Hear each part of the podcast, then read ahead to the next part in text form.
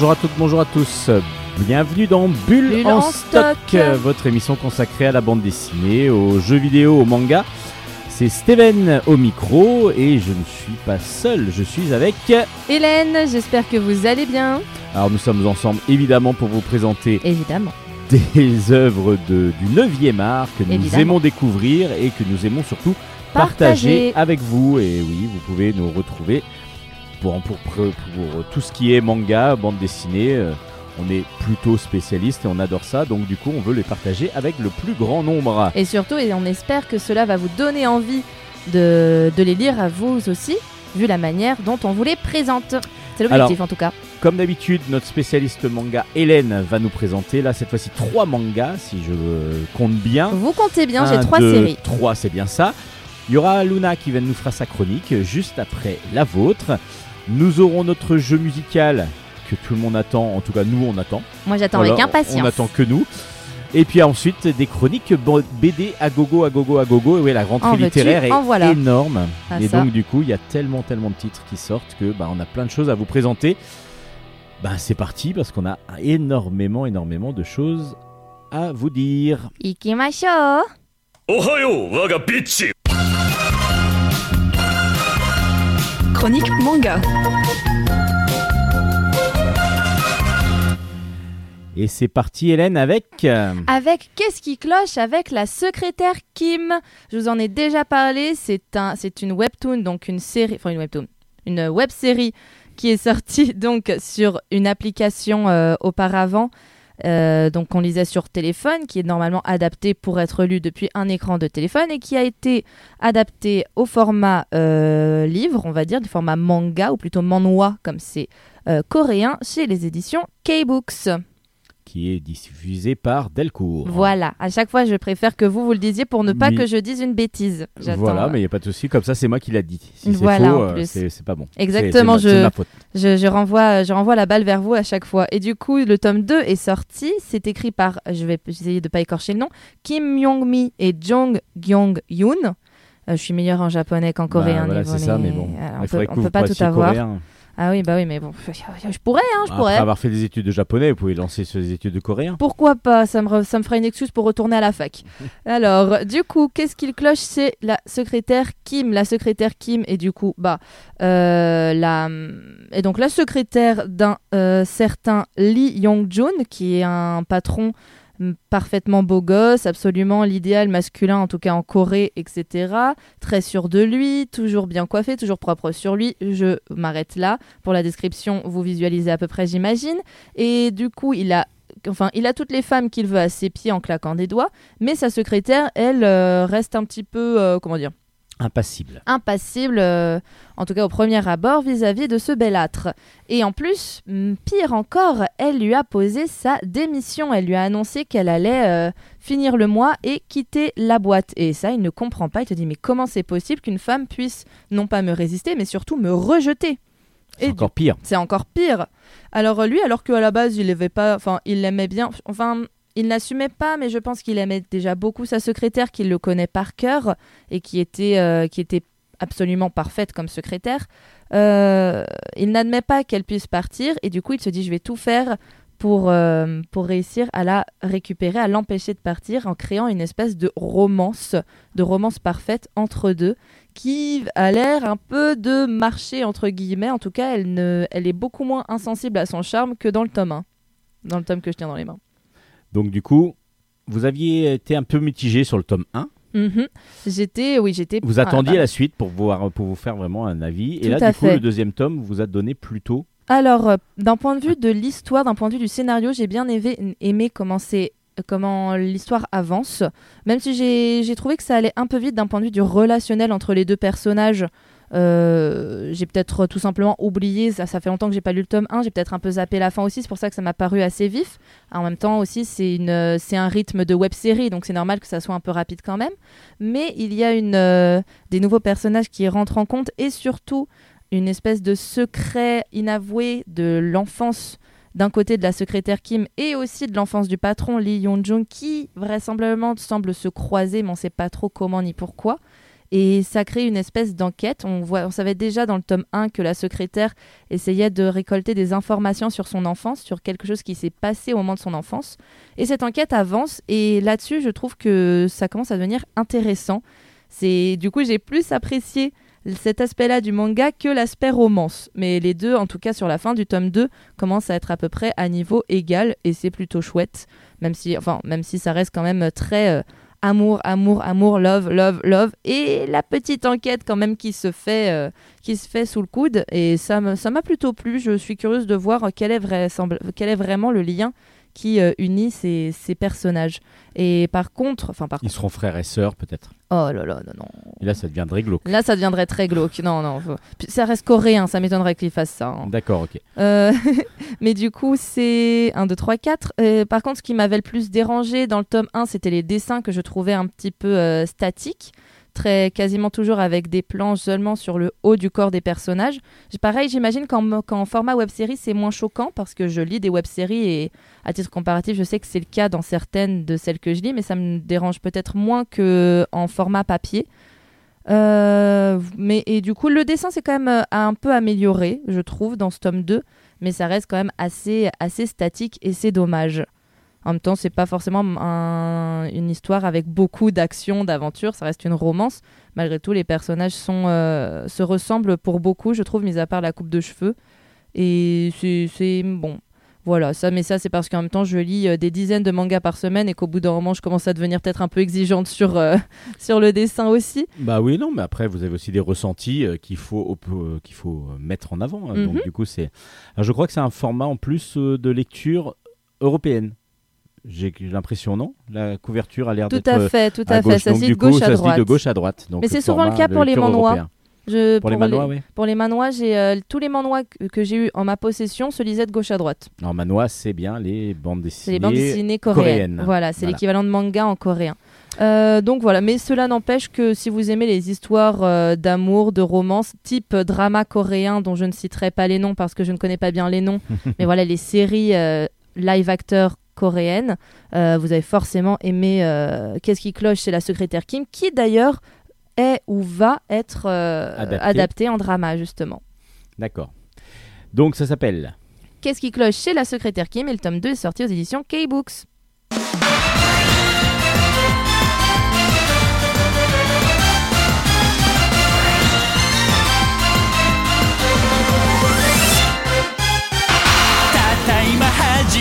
めて気づいた恋に落ちたのだな24時間君君君意識せざるを得ませんなんだなんかいつもと違う君と二人ぎこちない会話まさか思いいや片思い自然あっちゃった Le générique d'un animé euh, sur le quotidien de lycéens complètement what the fuck pour présenter un manga sur des lycéens complètement what the fuck. Alors, c'était quoi comme euh, générique? C'était le générique d'un animé qui s'appelle Nichijo, qui est génial, trop marrant, des dessins trop mignons, mais en fait euh, complètement déjantés. Et c'est incroyable, Nichijo, ça veut dire tout simplement vie quotidienne.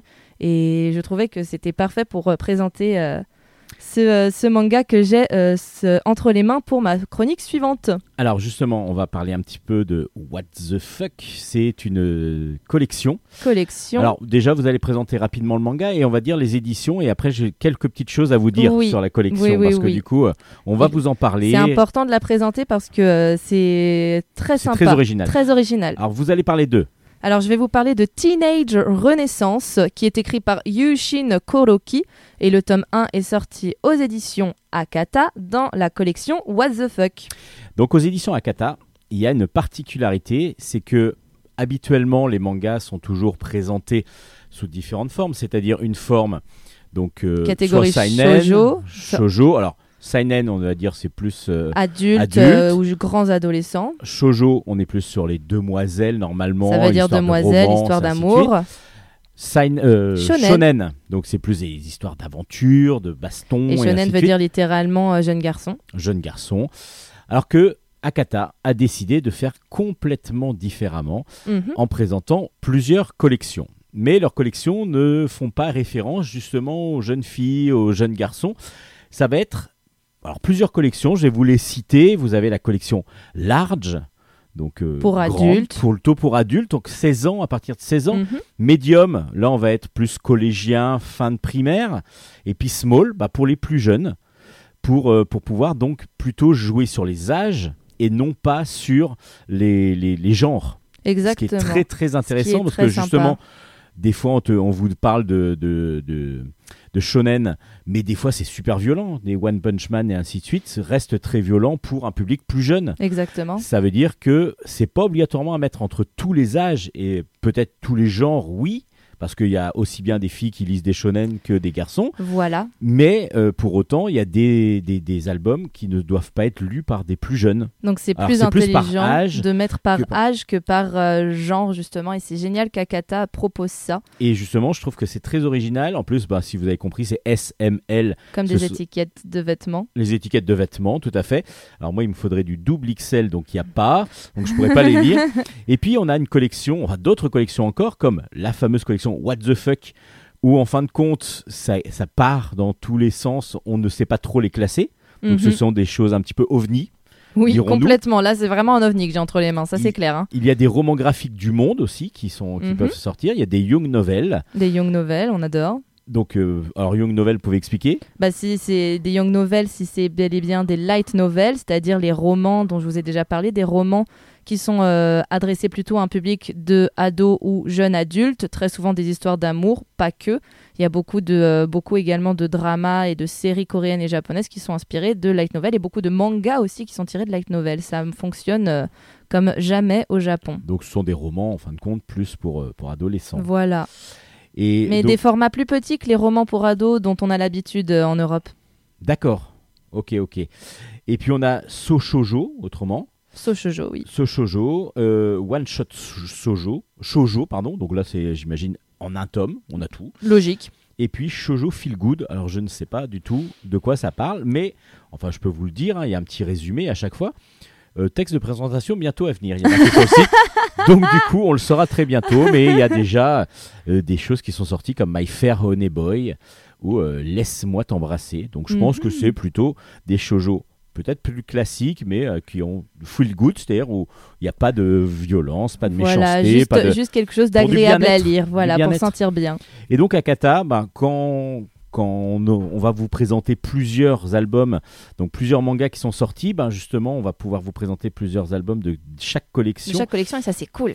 Et donc là on va commencer par What the Fuck, donc qui Oui. est la collection OVNI, dirons-nous. J'avais envie de commencer par celle-là parce que la, la couverture m'attirait quand même, je trouvais ça assez marrant. Et j'étais euh, j'étais curieuse de voir ce qui se cachait à l'intérieur. Donc Teenage Renaissance, c'est comment Déjà, je vais vous juste vous dire à quoi ressemble la, la couverture. On voit euh, la statue de David de Michel-Ange qui regarde derrière lui en rougissant et derrière lui un personnage de manga, une jolie jeune fille qui prend la pose de la Vénus de Botticelli. D'accord, qui Voilà. sort de, de sa, de sa, de sa, de, ce- de son coquillage. Comment je suis en train de coquillage. chercher là? Quel type de coquillage c'est Euh, Je vais ne trouver. sais plus. Si, si, c'est, je vais trouver. Je vais trouver. Noix de Saint-Jacques, coquille Saint-Jacques. Coquille Saint-Jacques. noix de Saint-Jacques. La noix de Oui, bah oui, c'est parce ce que c'est la perle. C'est elle en fin de compte qui fait la. Bah, c'est la perle, c'est la perle, c'est pas la noix. perle. Non mais je rêve. mais non, mais dans une coquille Saint-Jacques, il n'y a pas de perles. C'est dans l'huître. C'est dans l'huître. Ah bon? Oui, bah oui. Et donc, euh, il y a des biens, des noix. Mais elle, elle est, c'est la superbe femme qui sort, donc la Vénus qui sort d'une coquille Saint-Jacques, Tout à fait. qui est magnifique comme, euh, comme J'aime tableau. beaucoup ce Et tableau. donc, du coup, de une œuvre. Donc, euh, peinte qui, avait- qui, qui Qui a tombe amoureuse d'une sculpture ou inverse. Non, c'est l'inverse. C'est la sculpture qui est. C'est donc David qui est fou amoureux de Vénus. Et ce qui est assez marrant, c'est que l'auteur a imaginé qu'on était dans le lycée du Louvre. Donc Ah, carrément. euh, c'est vraiment il y a des il y a des humains normaux et au milieu de tous ces élèves il y a les sculptures et les tableaux du Louvre qui font partie de la masse mais c'est normal il y a le mannequin le mannequin piece je savais même pas qu'il pour moi il est pas dans le Louvre Ah non, bah, il est Ah à non il Bruxelles. est il est à Bruxelles hein, il y a pas de... Mais non mais il y a pas de voilà. réplique au Louvre c'est ça que je veux dire Ah, il n'y a pas de réplique au Louvre il y a non pas de réplique au Louvre Mais Ah, en même il est temps, dedans il n'y a, pas de il y a pas de lycée du Louvre non plus. oui euh, si il y a une école il y a une y école, supérieure oui, mais du coup, c'est y a pas pas un de lycée, lycée, voilà. euh, où les, les- on peut aller faire nos, nos cours euh, de seconde et première euh, là-bas. oui, quoi. oui, tout Et à puis fait les œuvres euh, sont pas comme ça en libre euh, libre Non, accès non, totalement ils sont non pas plus. libre accès là-bas. Mais du coup, là, si, ils, sont, ils, font, euh, ils font partie des élèves, ils ont leurs Donc, en études plus, de ils manière normale. Ah oui, ils bougent, ils bougent. Ouais, voilà. euh, Donc du coup là, oui, c'est quand même surréaliste. C'est même plus du surréalisme à ce stade. C'est c'est vraiment le père de Da- le père de David. Bah du coup, bah c'est Michel-Ange. Sa mère, je sais plus. Je, il, euh, au bout d'un moment, on la voit. Et il y a écrit le nom, je ne sais pas si c'est vraiment un personnage euh, qui a existé ou si du coup. Ah voilà, s'appelle. Ah si, bah oui, je suis bête. Athéna, voilà. Oui, donc du coup, oui, Mhm. ça, ça, Voilà. oui, c'est normal. Le père, euh, mais le père, ils ont quand même gardé que c'était Michel-Ange, et qui est une statue en plus, du coup, comme son fils. Et euh, pour, euh, du coup, c'est Athéna, la mère, et il y a une sœur, il y a la sœur aussi Leda. Bon, on la voit presque pas, mais voilà. Et du coup, on vit vraiment le quotidien de, de ce David qui est en pleine crise d'adolescence, qui veut désespérément voir la petite culotte de la fille dont il est amoureux, qui fait plein de bêtises à chaque fois qu'elle est dans le coin parce qu'il est incapable de, euh, parce qu'il est incapable de se comporter normalement quand elle est dans les parages. Enfin, c'est vraiment le stéréotype de l'ado poltron qui est incapable d'avouer ses sentiments et qui en plus a beaucoup trop d'arrière-pensée vis-à-vis de la fille pour pouvoir les assumer en face-to-face. Donc du coup, on se retrouve dans des situations, on va dire, amoureuses assez classiques euh, dans un lycée, etc. Mais avec donc des statues, des, personnages de, de, grands tableaux et ainsi de suite. Exactement, mais du coup, chacun avec leurs caractéristiques de grand tableau. Je ne vous fais pas un dessin sur euh, comment souvent euh, le mannequin piece règle les problèmes. Oui, on imagine. Voilà. Parce qu'en même temps, il sait pas faire grand-chose d'autre apparemment. Exa- exactement, Enfin, Ah, il dans la- l'assume. Dans hein. la réalité. En Il l'assume. Ah ouais, non, il, euh, il sait que pour lui, c'est la solution à tous les soucis. hein. Enfin, c'est assez magistral. Donc ça a l'air d'être très drôle. C'est, franchement, c'est marrant, c'est, complètement absurde, mais, mais c'est, c'est marrant. Et malgré tout, on sent que à partir de la fin du tome, et du coup potentiellement dans le tome 2, on va arrêter un peu de se foutre de la tronche de David. Et malgré tout, l'auteur, il est en mode, bon, c'est bien gentil de le faire passer pour un crétin euh, d'ado de 14 ans en rut, mais ça reste quand même David de David et Goliath. Donc, on, il le montre quand même sous un meilleur jour de temps en temps, euh, en mode quand il faut protéger les, en- les gens qui lui sont chers, euh, ce n'est plus le même homme. Et du coup, ça ça nous remet un peu dans le vrai personnage de David et ça c'est cool. Heureusement qu'il a fait ça et qu'il ne l'a pas juste complètement rendu stupide parce que ça aurait pu être pénible à la longue alors que là on comprend qu'il n'est pas que débile et qu'il ne pense pas que avec euh, ce qu'il y a entre ses jambes finalement.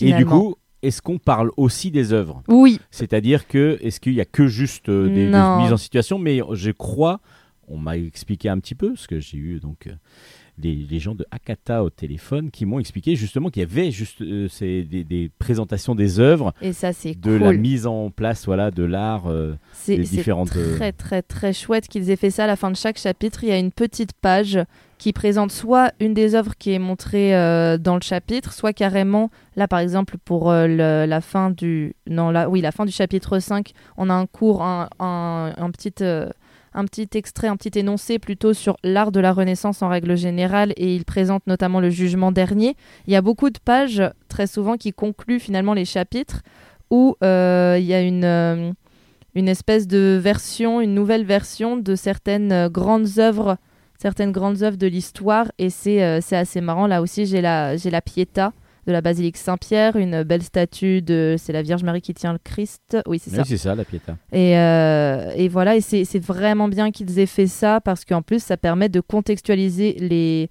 les tableaux et euh, aussi de, comment dire, de un peu familiariser finalement les jeunes lecteurs. Enfin, les jeunes lecteurs, pas trop jeunes non plus pour ce manga, mais si dès le collège, c'est tout à fait, euh, ça peut tout à fait être lu. Les jeunes lecteurs, un peu à du coup des, des grandes œuvres de, de l'histoire de l'art et qui en plus sont présentées d'une manière un peu humoristique. Donc, euh, même s'ils sont pas passionnés par l'art, ils pourront quand même se dire Ah, mais j'ai déjà vu ça, c'est marrant, oui, je m'en souviens, je l'avais vu euh, un peu, euh, Un peu décalé, un peu décalé un dans peu une changé, un œuvre. peu et- transformé. et c'est et c'est chouette d'avoir fait cette, cette annonce-là. Et je vous présente pas la Joconde qui est très très drôle aussi comme personnage très sympa. Ça s'appelle donc Ça s'appelle donc Teenage Renaissance aux éditions Akata. C'est le tome 1 est sorti. C'est écrit par Yushiki Kuroki. Et franchement, c'est les premières pages, ça peut paraître très très très très très bizarre, mais en fait c'est vraiment marrant. Et c'est aux éditions Akata dans la collection What the Fuck. Mhm. Et on vous présentera d'autres œuvres de, enfin, qui sortent chez At- Akata. En plus, ils ont, comme vous disiez, heureusement qu'ils n'ont pas euh, gardé que, que comme un, un abruti. Mais c'est normal, parce qu'ils ont aussi un, un credo dans, chez Akata, c'est qu'il y ait quelque chose de un peu plus profond, peu dans, profond. dans tous leurs euh, mangas. C'est pas juste du manga comme ça à mhm. l'appel. De l'humour pour de l'humour. Il y a une sélection euh, dans, leur, euh, dans leur édition qui est vraiment très très intéressante. Et c'est bien. En tout cas, cette édition me paraît très très intéressante. Je lis pas beaucoup de mangas, bah, celui-là, je pense que je vais le dévorer. Je vous le conseille. Parce que je vais adorer, je le pense.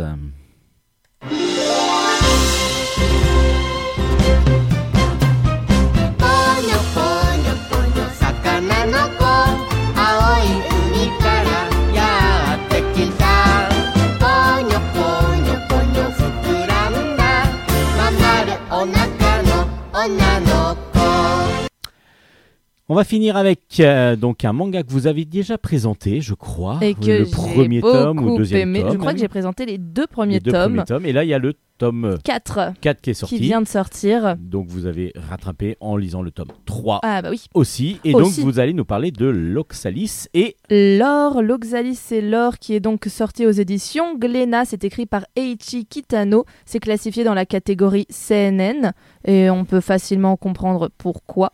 Euh, parce que c'est quand même une ça, ça se base quand même sur des faits historiques et ne serait-ce que pour ça il vaut mieux quand même euh, les mettre dans, dans les mains de, de quelqu'un d'un peu plus âgé parce qu'un collégien pourrait apprécier sans forcément trop comprendre peut-être pourrait trouver ça un peu lourd un peu un peu sombre aussi parce que c'est pas c'est pas un pan pas de très l'histoire si très ouais. tout à fait. C'est, on est en 1849 et on suit les aventures de Amelia et Connor, qui sont deux Irlandais qui ont fui l'Irlande à cause des maladies qui ravagent le pays. Déjà, Et ça commence bien. Ça commence bien. Qui ont fui et qui sont euh, du coup à la, sur la route de l'or, c'est-à-dire en direction de la Californie, aux États-Unis. Et La ruée vers l'or. La ruée vers l'or, pardon. Oui, la ruée vers l'or. Oui, non, mais la route de l'or aussi, mais C'est la, oui, la mais c'est fameuse la ruée ruée vers l'or. Ouais, mais en plus, le terme est utilisé 50 000 fois dans le manga. J'ai honte de ne pas l'avoir a ressorti comme ça. Chaplin qui l'a un tout petit peu utilisé aussi, dans son film. Voilà. Mais voilà, du coup, on suit les aventures d'Amélia et Connor. Et à savoir qu'à la base, euh, Amélia, c'était une maîtresse quand même euh, qui, euh, qui vivait dans une grande ferme avec son, grand, avec son grand-père, sa famille, etc. Et Connor, c'était son domestique. Et finalement, c'est les deux seuls survivants de la grande ferme. Et c'est pour ça qu'ils partent à l'aventure. Ils disent, bon, bah, on n'a plus rien ici. Donc, euh, essayons de voir si on peut pas refaire notre vie ailleurs et, et peut-être de nouveau, justement, vivre sans crever la faim euh, trois jours sur quatre, quoi. Et donc, du coup, ils vont tomber amoureux ou pas? Moi, je veux juste savoir ça. Euh... Non, bon, vous le dites pas, vous le non, dites pas parce je que le du dis coup, pas. Je dis rien sur les romances parce que en plus c'est très. euh, Enfin, bah, il y a le je côté saurais même sombre, pas plus- dire. Je le côté même historique et sombre qui doit être euh, peut-être plus prégnant. Euh, pas, forcément parce que la relation des personnages est tellement intéressante que j'ai pas envie de parler de relations amoureuses entre un tel ou un tel. Euh, c'est plutôt des. C'est coup. beaucoup plus profond que ça, que ce soit entre Amelia et Connor ou alors entre les autres personnages qu'il rencontre après. Et rien que pour ça, je, je, je peux pas me prononcer là-dessus. Euh, c'est vraiment très bien écrit. Au début, on n'était que avec Amelia et Connor, et euh, dans le tome 3, il y a eu un nouveau personnage qui s'appelle Isaiah, qui a rejoint entre guillemets l'équipe, et en même temps pas vraiment, je vous le dis pas. Mais voilà, en tout cas, on sait que c'est un personnage qui va prendre de l'importance dans, dans le scénario, et qui est vraiment, qui a l'air d'être vraiment très, très, très intéressant, beaucoup plus adulte. Amelia, c'est encore une gamine. Connor, il est un peu plus vieux qu'elle, mais il est, euh, comment dire, il était domestique, même si c'est quelqu'un d'intelligent. On sent qu'il a un côté un peu immature sur certaines choses. Là, on a vraiment quelqu'un de très adulte qui se joint à eux. Et on a aussi, il n'y a pas que lui, il y a aussi un personnage qui a vraiment existé également dans l'histoire, euh, qui s'appelle Théodore Judas, qui a contribué à. Ah, je le connais, ouais. Il y a- il y a Jésus qui était trahi par lui. Non, c'est pas, pas le lui. même Judas. C'est pas le même Il Judas, a contribué, euh, il a contribué à l'agrandissement des lignes ferroviaires en fait euh, aux États-Unis. Donc euh, pendant la deuxième moitié du du 19e siècle, c'est l'un des grands noms finalement de des chemins de fer américains. Théodore Judas qui est du coup qui est maintenant dans l'histoire, dans le scénario avec Amelia et Connor et qui qui prend entre guillemets la route avec eux aussi. Et pareil, je peux pas vraiment dire qu'ils prennent la route. J'ai pas envie euh, de vous dire voilà c'est une équipe d'aventuriers comme dans One Piece ou Hunter x Hunter. Non, là c'est pas ça. C'est vraiment euh, c'est Amelia et Connor et des États-Unis finalement. Et du coup bah ils rencontrent des personnes des États-Unis qui vont peut-être faire un bout de chemin avec eux. Enfin c'est vraiment les méga bien pas, écrit il va y avoir, exactement. voilà, tous les tous les affres, toutes les difficultés. Donc Toutes on le ressent, j'imagine, dans on le, le dans le ressent manga. très bien. Ils se prennent en pleine figure la réalité des choses sur euh, la différence entre différents États. Ils ont subi, par exemple, euh, la discrimination anti-irlandaise à New York qui, est très, qui était très violente à l'époque. Maintenant, ils sont plus à New York. Ils sont, si je dis pas de bêtises, ils sont, pas lo- ils sont vers l'Ohio. Je sais plus. En tout cas, ils ont avancé. En tout cas, ils ont avancé.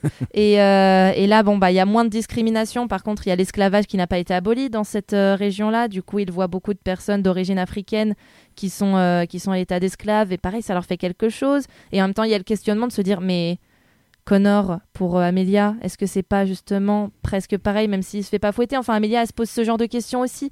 Voilà. C'est et c'est vraiment bien écrit. Les personnages sont méga attachants. Les dessins sont sublimes. Il y a un seul truc qui euh, me stresse entre guillemets, sans vraiment me stresser, c'est que euh, elle fait donc ils vivent à la rue, mais il y a des fois où ils font des étapes. Donc euh, justement, ils ont ils ont quand même la chance avec eux. Ils font des étapes chez des personnes relativement riches. Ils rencontrent des gens qui viennent à leur aide et du coup ils peuvent finalement se décrasser, etc. Et malgré ça, Amelia a tellement de a, le visage tellement marqué, Connor aussi tellement marqué par la crasse, par la pauvreté, par la par la maigreur aussi, que peu importe le temps qu'elle peut passer euh, justement euh, dans des endroits un peu moins, euh, un peu enfin un peu plus cosy, disons, malgré tout, elle garde du coup ses stigmates sur le corps et ça fait mal au cœur de à chaque fois à chaque page qu'à chaque fois qu'elle est accueillie chez quelqu'un qui est euh, donc plus fortuné je me dis allez elle va aller prendre un bain. Elle aura plus la même tête. Bah, bain ou pas elle a toujours la même tête parce que ça part pas en un claquement de doigts en fait. Et c'est c'est Bah, triste de coup, vérité. quand vous le ressentez comme ça, ça veut dire que c'est super bien dessiné, Oui. que les, les détails sont précis. Il y a ah vraiment, oui un- oui on ressent les émotions dans les visages et ainsi de suite. dans les corps, dans la même euh, même dans la dans la dans l'ossature carrément, dans l'ossature des personnages, on voit on voit les différences euh, de vie des uns et des autres. Et euh, vraiment, c'est un, un beau coup de cœur Bulan Stock, l'Oxalis et l'or. Je vous le conseille. Donc l'Oxalis et l'or. Aux donc, éditions Glénat. et le tome 4 est sorti. Et on a hâte ça de finit voir pas. le tome 5. Non, Ça finit pas. Non, c'est pas fini. Il y a une Oh là là. Oh Ah avez- vous- ok, donc un gros gros coup de cœur de de, de Bulle en stock Oui. et de Hélène. Oui. On va voir si Luna nous a un gros coup de cœur aussi pour le manga qu'elle présente aujourd'hui. On lui laisse la parole. À toi, Luna. Bonjour Luna. Bonjour. Aujourd'hui, vous venez nous présenter un nouvel album, une nouvelle, un nouveau manga qui s'appelle. Cher, qui est sorti euh, dans la collection Akata, scénarisé et dessiné par Yu Mitsuha. Alors, les éditions Akata, on vient d'en parler justement juste avant avec euh, Hélène. Et il y a des collections. Je vous rappelle un petit peu le, principe. Au lieu d'avoir des collections shonen, shoujo, seinen comme dans les autres maisons d'édition, Akata a décidé de faire des catégories plus d'âge. Donc on a le S pour le small qui est donc pour les plus jeunes. Après on a le M qui est pour les collégiens, dirons-nous, euh, collégiens et début de lycée. Et puis après on va avoir les euh, les donc euh, c'est le L après le large, voilà c'est ça pour plutôt adultes donc à partir de 16 ans dirons-nous. Et puis on a le WTF, le What the fuck que vient de présenter donc Hélène juste avant. Bah, c'est un petit peu les ovnis, les ovnis littéraires. Et c'est vrai que ce qu'elle nous a présenté, c'était assez ovniesque, dirons-nous. Alors là, votre, dans la collection Akata, c'est la collection M, celui-là. Donc ça va vraiment être pour votre âge, parce qu'on est plus dans, le collège.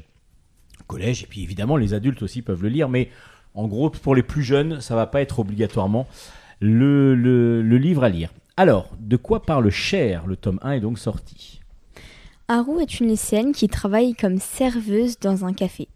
Un jour, pendant un service, elle voit trois personnes assises à une table, une fille et deux garçons. La fille a jeté un verre d'eau à un des deux garçons. Rio, le garçon, sort du café et Haru lui donne une serviette pour qu'il se sèche. Haru est tombée amoureuse de lui. Quelques jours après, elle décide de partir de chez ses parents pour aller habiter dans la colocation de Rio. Elle n'ose pas entrer. Après une longue attente, il est 2 heures du matin et il commence à pleuvoir. À cause de la fatigue, Haru s'endort devant le palier. Les deux colocataires de Rio la récupèrent et décident de la mettre dans le lit de Rio. Dans son sommeil, Rio a pris Haru dans ses bras. À son réveil, elle remarque qu'il n'est plus dans son lit. Rio, intrigué par la jeune fille, va lui proposer de rester vive dans la colocation avec lui, mais à une condition ne pas tomber amoureuse de lui car il est gay. Haru va-t-elle accepter sa proposition malgré le fait qu'elle soit déjà amoureuse de Rio? Alors, qu'est-ce que vous en avez pensé de cette histoire d'amour impossible en fin de compte? Bah, moi j'ai vraiment beaucoup aimé car on normalise pas assez le fait d'être gay ou LGBT. Je trouve que l'histoire est originale parce que même si Haru a sûrement aucune chance avec Rio, elle continue de l'aimer. Les dessins sont très beaux, doux et fins. Euh, J'ai hâte de lire la suite de son manga et je le conseille vraiment aux personnes fans de shoujo et d'histoires mignonnes mais un peu tristes d'amour. Donc, c'est vrai que tout ce qui est euh, LGBT, gay, souvent c'est dans des catégories où on va avoir deux hommes ou deux femmes euh, tomber amoureuses, les yaoi par exemple. Oui. Euh, et là, c'est vrai que du coup, on a une vie traditionnelle, tout le monde, deux personnes qui sont, qui, qui sont, qui peuvent tomber amoureux l'une de l'autre, amoureuses l'une de l'autre. Et pour l'instant, ça va être sans doute impossible. Donc, à conseiller, c'est une grosse recommandation de Bulle en stock, je crois. Oui. Ouais, Luna l'a adoré. Donc c'était en plus pour son âge, comme je vous disais, dans la collection M de chez Akata. Donc euh, une bonne recommandation. Vous nous rappelez un petit peu les références, s'il vous plaît, Luna? Alors, c'est le tome 1 de Cher, scénarisé et dessiné par Yu Mitsuha, sorti aux éditions Akata. Merci Luna. Et puis on se retrouve la semaine prochaine. À bientôt Merci Luna pour cette Merci beaucoup. chronique. On, vous, on la retrouve la semaine prochaine, Luna, pour de nouvelles aventures mangakesques. On a notre nouveau euh, jeu, on va dire, musical, qui est cette fois-ci des reprises un petit peu what the fuck, tiens. Ouais. What the fuck, peut ça peut marcher, ça. comme dans la collection de chez Akata. Euh, musique What the fuck, donc ce sont des reprises. Et à chaque reprise, ben, euh, il va falloir deviner qui reprend éventuellement. Euh, Ça peut, être difficile des fois. Et puis surtout, quelle chanson est, reprise. Et puis vous allez vous amuser, vous allez voir. Avec celle-là, je pense que vous allez vous amuser.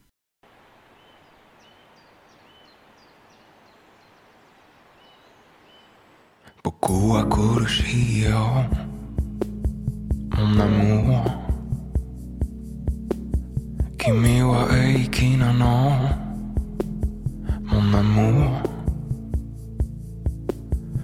Call, call yourself. Odolula javanaise. Aishiata. Beaucoup l'anant. Chant. ソン僕の片思い。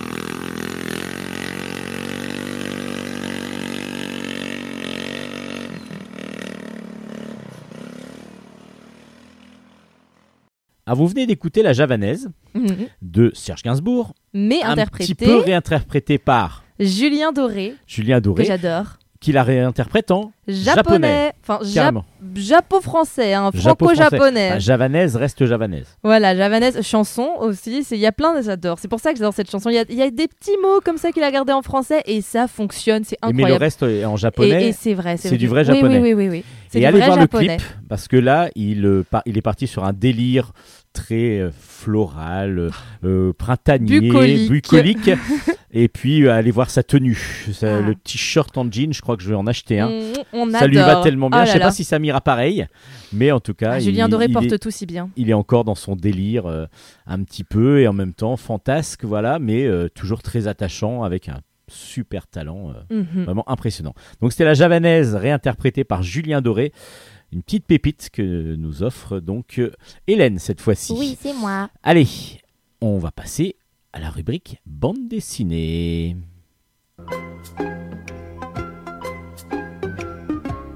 Chronique bande dessinée. On commence ces chroniques aujourd'hui avec les contes de la Umbrella Academy. Le tome 1 est sorti aux éditions Delcourt. Il s'appelle Tu pues la mort. C'est de Gérard Way au scénario, Sean Simon au dessin. Ah non, aussi euh, au, scénario, pardon. Et c'est Yann Kulbard au dessin. Et donc c'est dans la collection comics de chez Delcourt. La Umbrella Academy, c'est un comics qui existe depuis pas mal d'années maintenant euh, et qui a eu un renouveau d'intérêt parce qu'il y a une série qui est sortie donc sur Netflix qui est vraiment plutôt bien faite où on découvre le docteur Reginald Hargreaves qui a élevé donc dans sa académie Umbrella euh, plusieurs euh, plusieurs enfants qui sont devenus des super héros et chacun avec son pouvoir évidemment mais chacun aussi avec ses travers chacun avec euh, donc ses défauts et euh, il y a vraiment pas mal de choses à découvrir dans, cette Umbrella Academy. Si vous ne connaissez pas, la série est très bien faite. Surtout qu'on va voir un petit peu, pas la déchéance, mais on va les voir quand ils sont jeunes et donc ils deviennent vraiment un groupe de super-héros. Et puis petit à petit, quand ils vont grandir, ils vont se séparer. Chacun va avoir un petit peu sa vie de chacun de son côté. Et ils vont euh, devoir, de, à un moment donné, se retrouver. Ce qui va pas être chose facile. Et là, dans ces contes de la Umbrella Academy, justement, on va avoir des one-shots, donc euh, des histoires seules. Et là, on va suivre Klaus. Klaus, c'est donc un des membres de la Umbrella Academy qui est capable de parler aux morts. Donc ça, c'est son pouvoir. À part que, ben, pour, il est tellement troublé, tellement, il a tellement de problèmes qu'il est obligé de se, enfin, il est drogué, il est vraiment, euh, il abuse beaucoup d'alcool et de substances euh, illicites. Et donc, il a été, il va être viré de la Umbrella Academy. Et pour ça, ben, voilà, c'est ce qui va se passer au début de cet album. Il va donc lui dire bon ben c'est pas grave, et il va aller euh, à, au- comment dire à Hollywood où il va tomber complètement ben, dans un endroit où il y a énormément ben, justement toutes ces addictions, drogue, alcool, tout ça il va pouvoir en abuser au maximum. À part qu'à un moment donné il va peut-être en abuser, euh, mais surtout de, drogue qui ne lui appartiennent pas évidemment et qui est une sorte de baron de la drogue à qui il va voler de la drogue et il va se révéler être un vampire. Donc euh, il va devoir se débrouiller un peu tout seul parce que du coup la Umbrella Academy n'est pas là avec lui.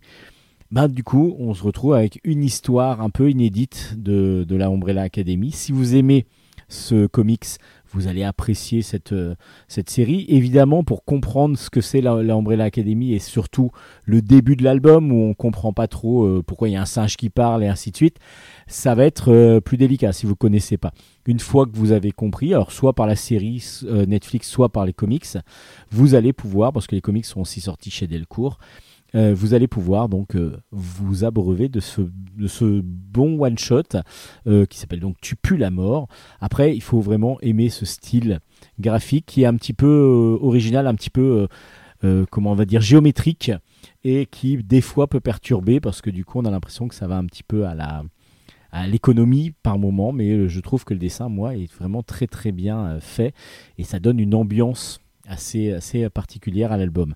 Alors évidemment, le personnage assez euh, emblématique et quand même assez difficile à suivre par moment. Donc du coup, ben, c'est aussi ce qu'on suit dans cet album. Les Contes de la Umbrella Academy, le tome 1 est donc sorti aux éditions Delcourt. On reste aux États-Unis, mais à une autre époque, complètement à une autre époque. Là, on est au 19e siècle, au début même du 19e siècle. Il y a Thomas Jefferson qui est donc euh, élu président de la République, enfin des États-Unis d'Amérique exactement, donc il n'y a pas de République là-bas. Euh, et il arrive à lancer une expédition, à convaincre le Congrès de lancer une expédition qui va partir à la conquête de l'Ouest sauvage. Et cette, euh, du coup, cette conquête va être menée par deux personnages. Le premier s'appelle Mary Weaver Lewis et l'autre s'appellera William Clark, qui lui est un expert en navigation fluviale et en géographie. Et ces deux-là, donc Lewis et Clark, vont aller faire cette première expédition à travers l'Ouest sauvage pour essayer de relier euh, donc le, le côté est de la, côté ouest plutôt, donc euh, la côte pacifique euh, des États-Unis. Ça va être une grosse expédition que l'on connaît parce que c'est une expédition historique de légende. Et donc Lewis et Clark à la découverte de l'Ouest, c'est un scénario de Philippe Thiraud, évidemment tiré de, de, de- la vraie expédition, et des dessins de Sandro, des dessins vraiment vraiment euh, très très bien, très très beaux, très précis. Euh, c'est vraiment un dessin réaliste qui fait merveille dans cette collection Explora, euh, donc qui regroupe déjà pas mal d'albums aux, aux éditions Glénat. Alors, vous allez suivre donc l'expédition depuis le début jusqu'à bah, son apogée, son, arrivée, euh, avec tous les problèmes que ça peut rencontrer, les Indiens, les peuples qu'ils vont découvrir. Justement, c'est aussi la, euh, ça, ça permet cette expédition de découvrir différents peuples amérindiens qui, qui, qui n'étaient pas obligatoirement dont, les, dont la vie n'était pas obligatoirement connue. Et donc du coup, bah, c'est euh, cette expédition-là que nous retrace Philippe Thiraud. Alors, on est dans un album euh, assez court, c'est-à-dire 60 pages. Bon, c'est assez long, vous me direz, mais c'est pas un roman graphique, euh, donc du coup, c'est assez court. Et je trouve que justement, ça va très vite. En particulier au début de l'album, on a vraiment des passages où c'est, ça passe de là à là à là. Euh, ça va, le, rythme est très très rapide.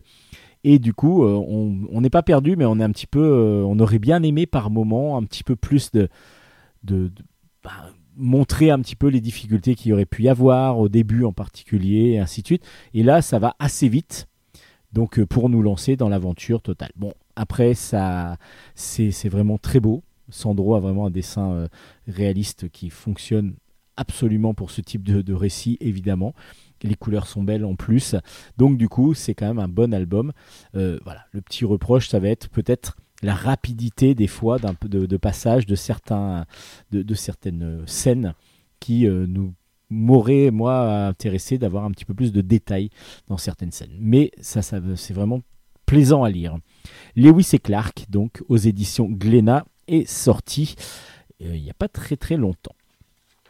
Dans la collection Ex Libris. Donc Ex Libris, c'est l'adaptation de, de romans, de, nouvelles, de, voilà, de, livres, de, vraiment de littérature euh, aux, éditions Delcourt. Euh, dans la collection Libris, donc il y a l'île du docteur Moreau tiré de H.G. Wells évidemment.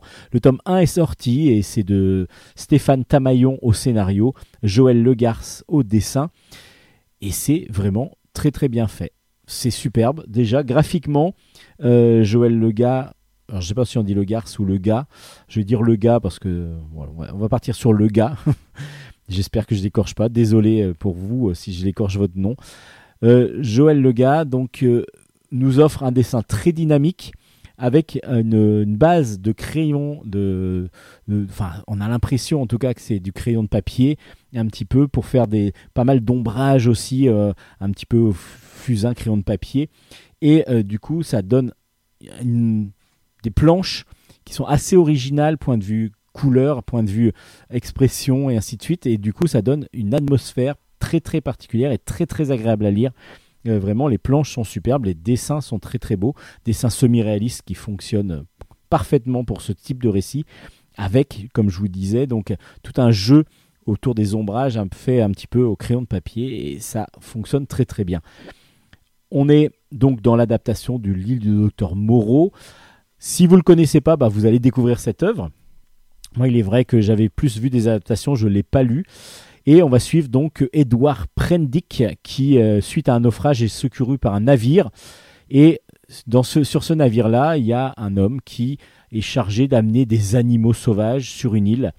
Et justement, Montgomery, qui est donc l'assistant du fameux docteur Moreau, va être déposé sur l'île avec les animaux. Et euh, Prendri- Prendick va lui aussi devoir s'arrêter là, son voyage, en attendant qu'un autre bateau vienne le chercher. Il va découvrir que le docteur Moreau bah, ne fait pas que collection d'animaux, euh, d'animaux sauvages et d'animaux un petit peu particuliers. Il va en faire des expériences. Alors je vous en dis pas trop si vous connaissez pas, parce que justement dès, le début, dès, cet album-là, à la moitié de l'album, on comprend déjà les, qui est le docteur Moreau. On essaye de comprendre pourquoi Montgomery travaille avec lui et on essaye de voir ce qu'on aurait fait nous par rapport à, à Edward Prendick, lui ce qu'il va faire. Évidemment, on va découvrir ce qu'il va faire. Il va, va pas. Est-ce que ça va bien se passer? Est-ce qu'il va accepter euh, ce qui se passe? Ou est-ce qu'il va essayer au contraire d'arrêter ça ou de fuir? Mais en tout cas, bah, nous, on se pose aussi pas mal de questions, en sachant pas bah, qu'est-ce qu'on aurait fait à, la place de, Prendick. Et puis, euh, vraiment, l'adaptation graphique est vraiment superbe. Donc, le scénario suit vraiment l'histoire de base. Et le dessin est vraiment, apporte vraiment quelque chose, une atmosphère qui est, qui est très très agréable de découvrir. Ça s'appelle donc L'île du docteur Moreau, d'après Alger Wells, et c'est aux éditions Delcourt dans la collection Ex, Libris. Très belle collection avec bah, des albums différents, parce que évidemment différents auteurs, mais à chaque fois qui sont agréables la plupart du temps à découvrir. Et je trouve que utiliser la bande dessinée pour euh, véhiculer ben, comme ça la littérature pour des, petits lecteurs, des primo, enfin des lecteurs qui n'ont pas l'habitude de lire de la littérature, ça peut être un- une porte euh, pour les ouvrir vers certaines, vers certains romans. Donc c'est aux éditions Ex Libris, la, aux éditions par Delcourt dans la collection Ex Libris, l'île du docteur Moreau, le premier tome est sorti.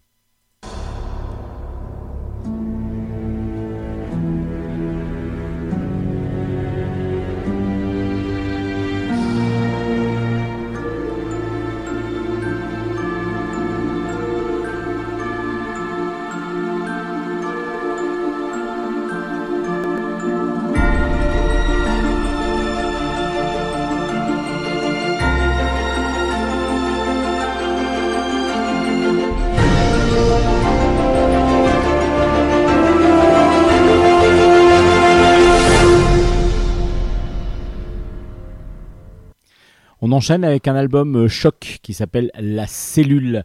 C'est de Soren Silo au scénario, Kevin Jackson aussi, euh, qui a donc travaillé aussi sur cet album, et des dessins de Nicolas Otero. Et c'est aux éditions des Arènes BD. La Cellule, ça nous raconte 5 ans d'enquête autour justement d'une cellule terroriste la cellule terroriste responsable donc euh, de l'État islamique, responsable des attentats de Paris et de Bruxelles en 2012-2013. Donc on va suivre, grâce à l'enquête qu'a suivi euh, Soren Silo, à partir de, de notes de dossiers judiciaires, de renseignements déclassifiés, d'écoutes téléphoniques et ainsi de suite, il a créé donc toute une enquête autour de cette fameuse cellule terroriste où on va suivre Abdelhamid Abaoud. En tout cas, on va le suivre. On va essayer de le suivre. Et euh, parce qu'il c'est lui le coordinateur de tous ces attentats qui, ont été faits en Europe. Il est repéré assez tôt par le service des renseignements, mais il n'arrive pas à, euh, le, suivre vraiment. Il le perd de vue jusqu'à ces fameux attentats qui vont avoir lieu. Euh, et c'est ce qu'on va suivre. C'est comment bah, du coup, on peut suivre des, des, des, mouvements islamistes, comment on peut suivre des gens qui se sont radicalisés comme ça, mais surtout, comment toute cette enquête-là n'a pas, pas réussi à arriver à son terme? Donc il y a ce côté-là. Et puis il y a le côté aussi de comment l'État islamique met en place ces attentats, qui sont les différents protagonistes de ces attentats, pourquoi, et comment ils en sont arrivés là? Et on va donc comprendre c'est entre la Syrie et l'Europe toute la traque qui a eu lieu et surtout comment les islamistes ont pu déjouer les, services secrets en particulier pour pouvoir mettre euh, pour pouvoir mettre en œuvre euh, leurs attentats. C'est glaçant, c'est vraiment très très bien fourni, donc il y a beaucoup beaucoup de choses. Alors, il y a une petite chose qui m'a pas dérangé, mais qui est assez pas complexe non plus à suivre, mais il va falloir se concentrer par moment. C'est que les, protagonistes ont un nom, donc euh, du usuel, et ils prennent un nom pour l'État islamiste. Donc, donc du coup, des fois, on a bah, Abaoud justement qui a un autre nom lorsque lorsqu'il est fait partie de l'État islamiste. Et du coup bah des fois et on, se les mélange un petit peu. Donc moi ce que je vous conseille c'est de d'avoir presque des notes. Mais en même temps il y en a aussi à la fin de l'album qui nous permet de voir qui était qui euh, avec Salah Abdeslam évidemment dont on entend parler beaucoup parce qu'il y a le procès justement du 13 septembre euh, du 13 euh, du 13 novembre en ce moment qui a eu qui commence.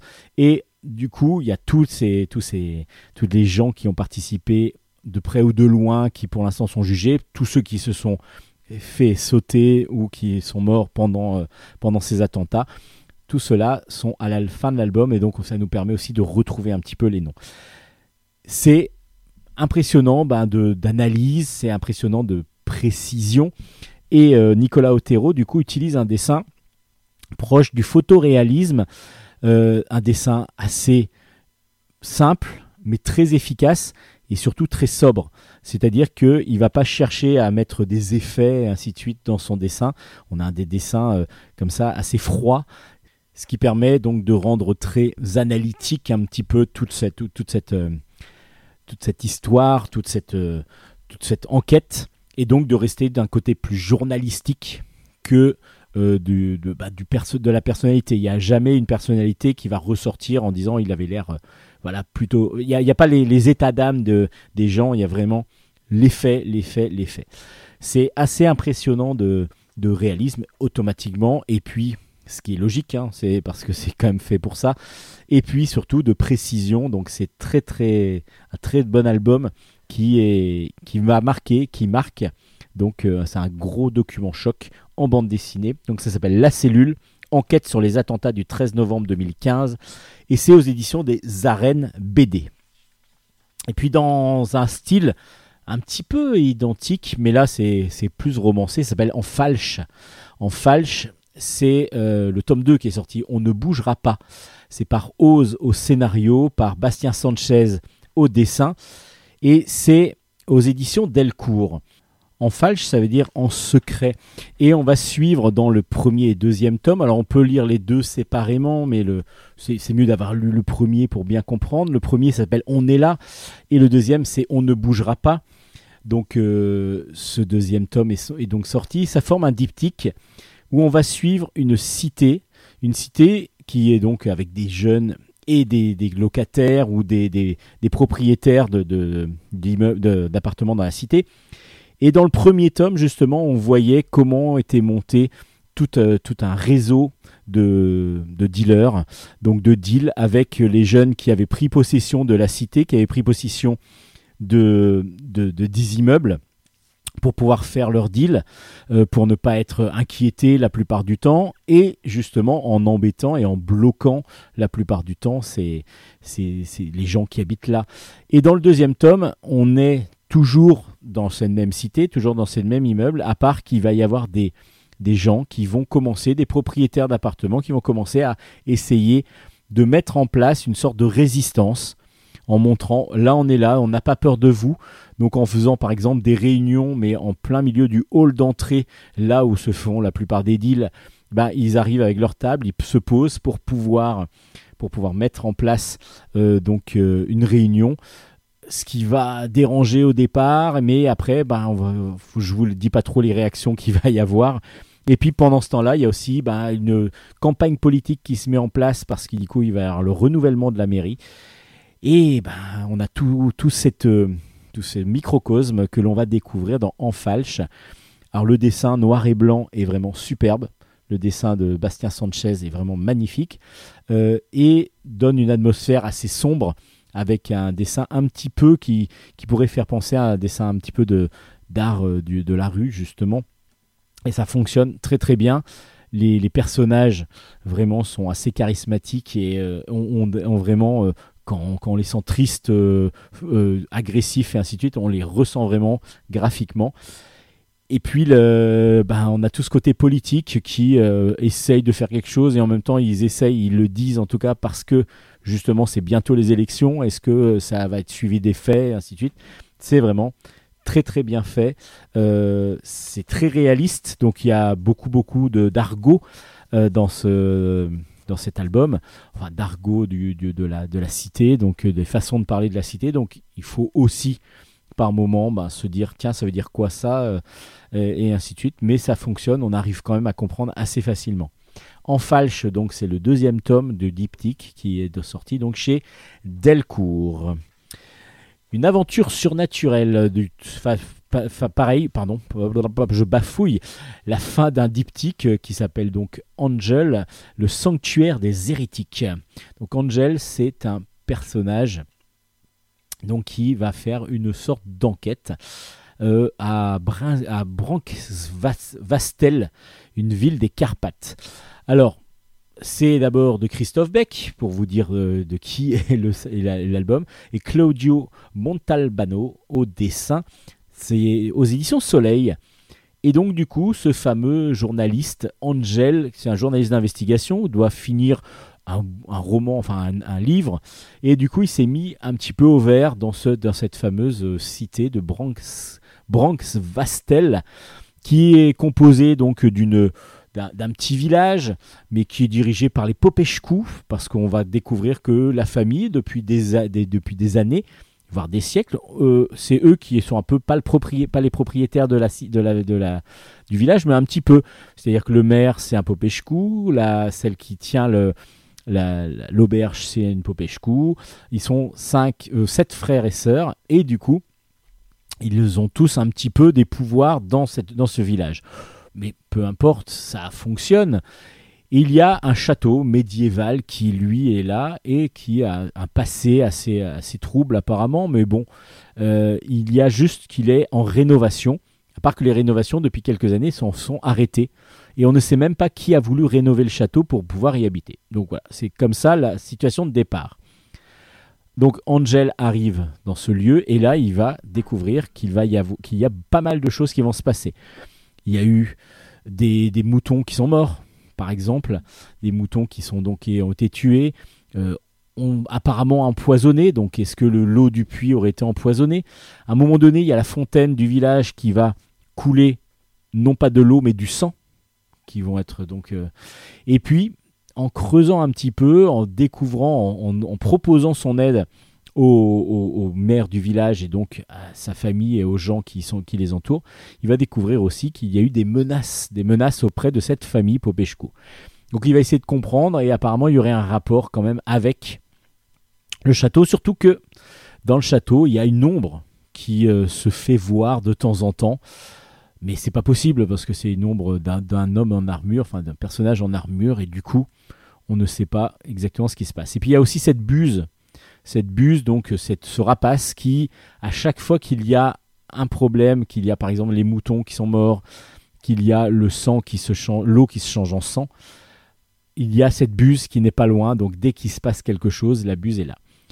L'investigation va, va être menée et c'est vraiment une atmosphère assez plombante que nous met euh, en place donc Christophe Beck lui pour son scénario et Claudio Montaldo qui va utiliser tous les artifices donc des couleurs en particulier. Il pleut tout le temps quasiment dans le village. Euh, il fait très très euh, sombre. Et du coup il y a beaucoup de choses qui se passent la nuit en plus. Donc on a cette atmosphère là assez pesante et assez angoissante qui est très très bien mis en place graphiquement et scénaristiquement. Christophe Beck évidemment arrive aussi à nous faire bien stresser. Je vous dis pas trop ce qui se passe dans le deuxième tome parce que du coup c'est vous spoiler complètement euh, la chute, mais en tout cas l'atmosphère était bien mise en place dans le premier tome. Et ben ça continue dans le deuxième et la finalité est plutôt agréable à suivre. Donc c'est un bon thriller, bien angoissant, un petit peu horrifique par moments, euh, en tout cas ben, dans, les dans les ambiances. Et du coup, Angel, moi j'ai beaucoup beaucoup apprécié cette première enquête. J'espère qu'il y en aura d'autres. Euh, ça s'appelle Le Sanctuaire des Hérétiques. La deuxième partie est donc aux éditions Soleil. Graphiquement, c'est un dessin réaliste qui fonctionne bien. Et comme je vous dis, c'est surtout l'atmosphère de- des couleurs en particulier qui fonctionne. Et puis, euh, donc Christophe Beck qui nous amène une histoire où il arrive bien à nous mettre en place et en situation le début de l'album, et enfin le début de, de l'histoire, et après, ça va euh, bah, vous suivre pendant tout l'album. Donc ça s'appelle le Angel. Le tome 2 s'appelle, enfin le tome 2 du Sanctuaire des hérétiques, donc c'est le tome 2 de l'histoire, est sorti aux éditions Soleil.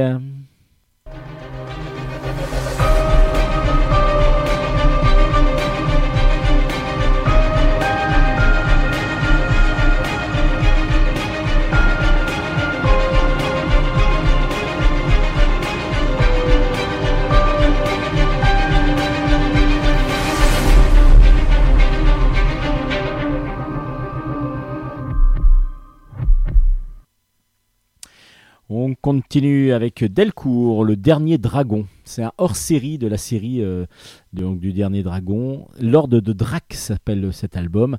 C'est de Jean-Pierre Pecot au scénario, Léo Pil, euh, au, au dessin. Et c'est dans la collection Terre de légende chez Delcourt. Le dernier dragon, ça raconte l'histoire de personnages qui ont le pouvoir de justement aller euh, chevaucher des dragons. Et donc c'est un ordre qui s'appelle l'ordre de Drac. Et dans cet album, on va découvrir justement une Drac qui s'appelle Draga, donc une femme qui a la possibilité de manipuler, donc une sorte de magicienne. Alors, les Dracs, ce seraient des descendantes de Médée, qui a tué le dragon par, euh, pour l'amour de Jason. Et du coup, euh, elles, se, elles ont la possibilité comme ça de, de dominer les dragons, de, de, pouvoir dresser des dragons. Et on va découvrir donc Draga qui arrive dans un village où elle vient pour le mariage forcé, bah, dirons- dirons-nous, de sa petite, sa nièce plutôt, qui s'appelle Lei. Et Lei va tout faire pour ne pas se marier et Draga va l'aider en la prenant en tant que postulante pour entrer dans l'ordre des Dracs. Mais pour ça, il va falloir faire une mission. Et justement, il y a un dragon attaque le, village. Et ce dragon-là, il va falloir bah, le tuer pour pouvoir devenir une Drac. Alors, Draga, on la découvre dans la, dans le, dans la, série principale Dragon. Et là, ce one-shot se lit donc séparément. Si vous n'avez pas lu l'ordre, euh, enfin le, le dernier Dragon, la série, il n'y a aucun problème. Vous allez apprécier, apprécier vraiment ce one-shot. Parce que graphiquement, bah, c'est euh, Filipovic qui est excellent comme d'habitude. Un- un dessin réaliste et en même temps, bah, comme il y a des, euh, c'est de l'heroic fantasy, ça, ces dragons sont magnifiques aussi. Euh, Vraiment impressionnant parce qu'il arrive à mettre des grandes cases et, euh, des grands donc quand il y a vraiment des scènes d'action, on arrive à vraiment avoir des, des grandes grandes scènes qui sont superbes. Et puis Jean-Pierre Pecot nous offre un récit qui se tient avec l'histoire un petit peu des dracs, comment on peut, comment ils sont devenus dracs. Et du coup, c'est très très intéressant. Le dernier dragon, donc c'est un hors-série qui fonctionne donc seul si vous n'avez pas lu la, série. Si vous avez adoré la série, vous allez automatiquement apprécier euh, ce, one-shot. Euh, mais ça se lit avec grand grand grand plaisir et avec de l'admiration dans toutes les cases. Pareil, dans cet album qui s'appelle Féroce, le tome 1 s'appelle Taïga de sang. C'est de Gregorio Muro Ariette au scénario et des dessins magnifiques d'Alex Macho. C'est aux éditions Glénat. Alors, regardez juste la couverture et vous allez voir que le dessin, bah, il claque.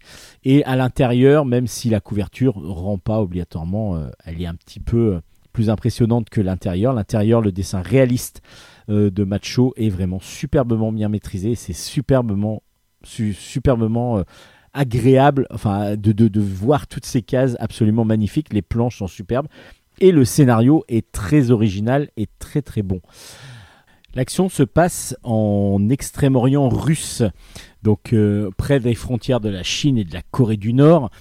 Et donc on est dans un désert, euh, enfin pas dans un désert, on est dans les bois plutôt, euh, tout enneigé, euh, tout le temps enneigé. Et on va suivre une exploitation forestière. Alors c'est une exploitation qui justement détruit petit à petit euh, toute la forêt. Donc il y a tout un côté écologique derrière euh, dans, le propos qui est très très intéressant et c'est ce que j'ai beaucoup apprécié.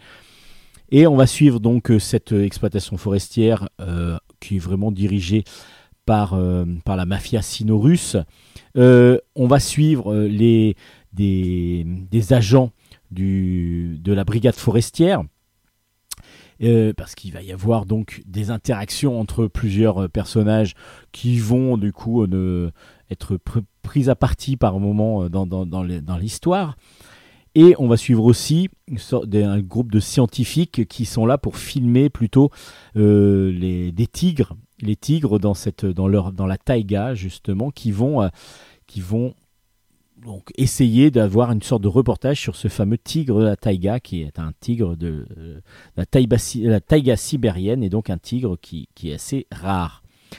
À part que, ben, justement, lorsque tout, lorsqu'on va connaître un peu tous les protagonistes, on se dit, bah, ça va être quelque chose d'un peu politique, etc. Mais, à un moment donné, ce fameux tigre, qui est tant attendu par les scientifiques pour faire un reportage filmé, et pour essayer de voir un petit peu comment il se comporte, ce fameux tigre va être blessé, et pour ça, lorsqu'il est blessé, ce tigre, il va devenir une bête féroce, et d'où le titre de l'album. Donc du coup, dans ce premier tome, je vous en dis pas trop, parce qu'il y a plein de personnages qui sont euh, dans différentes situations. Il y en a qui sont contraints de faire des, choses et ça va pas obligatoirement se passer comme ils le veulent. Euh, et au début, c'est vraiment une mise en place, mais cette mise en place-là, j'ai trouvé très intéressante. C'est pas une mise en place basique. Déjà, on nous propose une situation dans un, dans un endroit qu'on connaît peu. Une désertification qui petit à petit se crée bah, à cause de ces justement euh, de ces grands industriels qui essayent de récupérer le maximum de bois, qui en ont absolument rien à faire de la nature. Et ça, dès le début de l'album, on a ce côté euh, donc euh, déforestation et ainsi de suite qui est mis en place, un côté écologie qui est mis en place, qui est très très intéressant. Et pourtant, c'est pas le propos même de l'album, c'est pas juste l'écologie. On est vraiment aussi sur un récit d'aventure et, et tout ça, c'est très très intéressant, je trouve, parce que les personnages, quand je vous disais qu'ils ont des fois, ils sont, ils ont, ils sont un petit peu entre deux, le cul entre deux chaises, comme on pourrait le dire.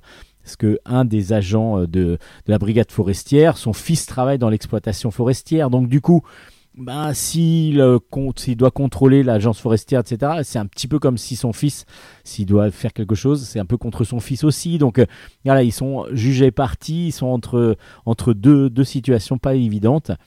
Et du coup, on est sur un bon récit d'aventure qui nous met en place une situation très originale. Et moi, c'est vraiment ce que j'ai apprécié avec des dessins d'Alex Macho qui sont magnifiques. Donc du coup, ça nous met une ambiance assez glaciale euh, et en même temps avec pas mal de couleurs aussi parce que du coup, Alex Macho arrive vraiment à nous donner des superbes planches avec euh, des plans absolument magnifiques et une situation vraiment euh, assez angoissante. On ne sait pas trop d'où ça, où ça va aller, vers où ça va aller. Et justement, même à la fin de l'album, on se dit, bah oui, on a envie d'avoir la suite parce que est-ce que justement le propos écologique va être plus ancré encore dans ce, dans cette, dans ce deuxième tome? Ou est-ce que on, va partir vraiment que sur de, entre guillemets, de l'action? À vous de découvrir. Je trouve que pour l'instant, l'équilibre se fait bien. On se met en place dans, un, dans des, une situation assez particulière et dans un endroit assez particulier du monde que l'on connaît moins. Enfin, moi, je connais moins en tout cas. Et du coup, ça m'a vraiment beaucoup plu. Ça s'appelle Féroce. Le tome 1 est aux éditions Glénat et c'est une grosse recommandation de Bulle en stock. Ouais, je le dis comme ça parce que c'est moi qui le dis, tout simplement. C'est moi qui suis derrière le micro.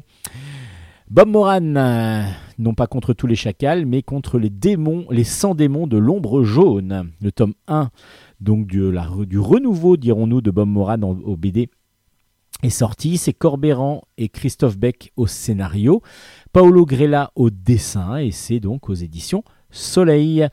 Et oui, ben, renouveau euh, après la mort de Henri Verne, euh, ben, il n'y a pas très longtemps. Qui a pas vu, alors je pense qu'il a vu les planches de l'album avant qu'il soit sorti, euh, mais en tout cas qui même fait la, la, préface de l'album, euh, ben, c'était une nouvelle adaptation de Bob Moran en bande dessinée avec un nouveau duo de scénaristes et donc un nouveau dessinateur. Et donc, Bob Moran, donc on le connaît, est un héros, euh, 190 romans quand même, hein. Euh, donc euh, 30 millions d'exemplaires vendus, donc vraiment vraiment un héros très populaire dans les années 60, euh, dans les années 50, 60 et même après, parce que même à Indochine, on, on, ch- on chante l'aventurier, mais c'est bien Bob Moran contre tous les chacals et ainsi de suite. Et du coup, la nouvelle série euh, qui va euh, donc euh, qui, va commencer. Christophe Beck et Corbéran donc ça va être à chaque fois des récits complets et ça va être donc une série avec les deux personnages principaux que sont Bob Moran, Bill Ballantine et le fameux euh, antagoniste qui s'appelle l'ombre jaune. Dans cet album, on est en 1952, en pleine guerre de l'Indochine euh, entre les Viet Minh et les forces françaises, et du coup, Bob Moran et Bill Ballantine sont parachutés avec des soldats d'élite euh, au nord de l'Indochine. Leur mission, c'est d'aider des troupes françaises à combattre, donc sur place. Mais il y a un problème. En effet, certaines troupes vont être attaquées par euh, des femmes un petit peu samouraïs, un petit peu euh, ninja, euh, et lorsqu'ils vont voir les vidéos de surveillance, ils vont comprendre que toutes ces femmes se ressemblent et ont même apparemment le même physique, sont exactement identiques. Et donc Bob Moran va devoir aller comprendre ce qui se passe. Donc ils vont monter une mission, une expédition pour trouver bah, d'où viennent ces femmes. Et justement, en arrivant en, en capturer une, ils vont réussir à trouver l'endroit où sont fabriquées ces femmes. Parce que du coup, ce sont des clones. Et oui, ce sont des clones. Mais ça va aller plus loin que ça. Parce que du coup, le fameux Ming, Monsieur Ming, qui est donc l'ombre jaune, est derrière tout ça. Et il va. Il a un plan beaucoup plus grand et beaucoup plus machiavélique que ça, qui va jouer beaucoup sur la science-fiction cette fois-ci. Donc du coup, on a un Bob Moran plongé dans la, dans la jungle euh, de- d'Indochine, pardon, qui euh, va être confronté donc à son ennemi juré euh, pour euh, dans, un, dans un récit très, très fantastique. Et justement, c'est ce côté fantastique qui apparaît plutôt vers le milieu de l'album, qui peut surprendre, qui peut surprendre, et en même temps, bah, on est dans un bon récit d'aventure avec euh, donc euh, pas mal de choses qui vont se passer, beaucoup de personnages avec toujours des caractères bien trempés. Bon, Bob euh, qui est vraiment le, le plus fort, hein, on va dire, quasiment, il est vraiment très intelligent. Bill qui lui est très fort physiquement, mais pas toujours euh, au top point de vue réflexion. Mais en tout cas, ça donne un bon album, bien, bien équilibré, avec Paolo Grella qui nous offre un dessin réaliste qui fonctionne très très bien, un dessin euh, qui peut ressembler un petit peu à un dessin bah, un petit peu à l'ancienne, mais l'aventure est là, les personnages on les retrouve bien et on est vraiment, c'est vraiment plaisant de retrouver un Bob Moran euh, aux éditions Soleil. Et on continue avec un album réjouissant. Ça s'appelle Le Zizi de l'Ange. Alors quand j'ai vu le titre, je me dis c'est quoi ça? Chronique d'un spectacle vivant. Ok, c'est de Marion Achard au scénario, Miguel Francisco au dessin, et c'est dans la collection Mirage de chez Delcourt. Et là, je me suis plongé dans l'album en me disant, je ne savais pas du tout où j'allais. Alors, s'il y a la couverture, ce sont des personnages, il y en a un qui est euh, au-dessus de l'autre, euh, enfin, qui font euh, des acrobaties. Euh, il y en a un- une qui joue de, la scie, euh, de la scie musicale, les autres qui sont grimés, euh, donc apparemment un homme en femme, une femme en homme. Enfin bon, c'est un peu spécial. Je me dis, de que- dans quoi je m'embarque là-dedans? Et en fin de compte, c'est assez simple et en même temps très très efficace. Alors déjà, on a des dessins de Miguel Francisco euh, semi-réalistes absolument magnifiques. Vraiment, c'est plein de vie, plein de, plein de personnages euh, aussi bien euh, élégants les uns avec les autres et surtout charismatiques à souhait. Vraiment, un plaisir de graphique. Pardon. Après, c'est un style graphique que moi j'a- j'apprécie énormément. Et Marion Achard, donc, nous raconte un petit peu la mise en place d'un spectacle d'art, euh, de spectacle vivant. Donc un spectacle de circassiens, donc de gens qui font du cirque. Il va y avoir deux acrobates qui sont, qui font donc il y a un porteur et puis une acrobate euh, donc qui fait les figures sur sur les épaules ou sur les mains de son partenaire. On va avoir euh, un jongleur et une sorte de jongleuse magicienne qui eux sont en couple aussi et qui travaillent souvent en duo. Et puis on va avoir une femme qui elle est plutôt musicienne et qui met en, musique les spectacles de cette troupe. Et justement, ça fait plusieurs, ça fait plusieurs 300 rép- représentations de leur spectacle qu'ils viennent de faire. Et ils se disent, bon voilà, il faut qu'on tourne un petit peu la page et on va donc passer à un nouveau spectacle. Mais ils ont un an, c'est leur producteur qui dit ça, qu'ils ont, voilà, dans un peu moins d'un an, dans dix mois, euh, ils doivent mettre en place et, tout, et montrer un nouveau spectacle. Parce qu'ils ont déjà, ça a déjà été en gros réservé pour, euh, pour euh, différentes dates. Donc ils ont un an pour pouvoir mettre en place, mais tout en vivant leur vie ben, de- d'artistes, de, de circassiens, de petits problèmes du quotidien. Et c'est ça qui est très intéressant, c'est qu'on va voir les coulisses. Donc ils vont se retrouver régulièrement pour pouvoir essayer de trouver des idées. Ils vont partir un peu dans tous les sens, ça c'est très drôle. Ils vont être obligés d'être de récupérer, de, de trouver quelqu'un qui va le- les recentrer vers une idée principale.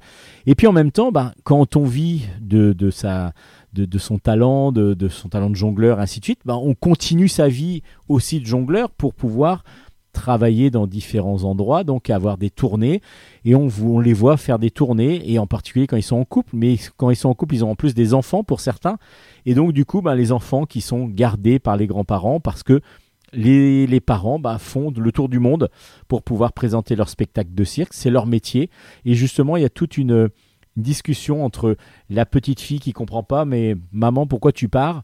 Bah parce que je, c'est, le je fais du jonglage, je fais du cirque.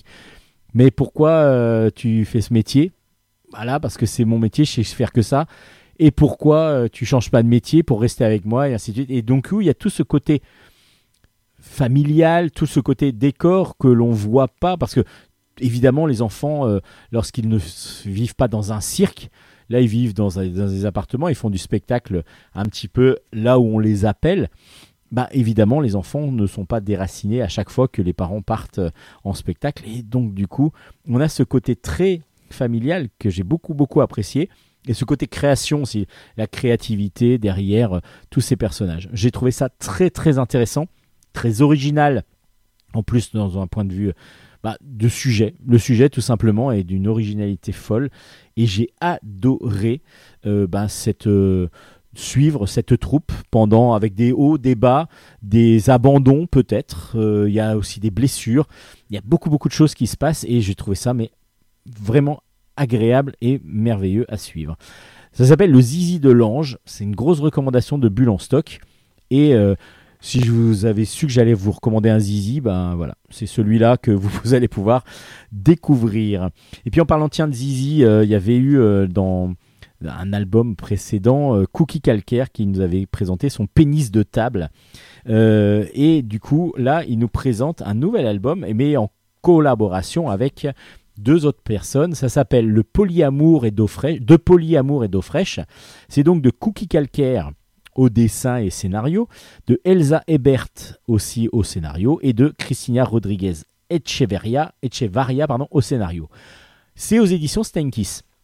Alors pourquoi au scénario? Parce qu'en fin de compte, ils racontent leur vie, alors euh, leur vie de polyamoureux. Qu'est-ce que le polyamoureux? C'est se dire que euh, on n'est pas fait obligatoirement que pour la monogamie, c'est-à-dire qu'une fois qu'on a rencontré quelqu'un que l'on aime, que l'on apprécie, avec qui on va faire sa vie, ben pour autant, on peut très bien tomber amoureux d'une autre personne, et que ce soit euh, d'un autre sexe ou peu importe, et éventuellement vivre d'autres histoires d'amour à côté de l'histoire d'amour entre guillemets principale, ce qui n'est pas tout à fait le cas, toujours.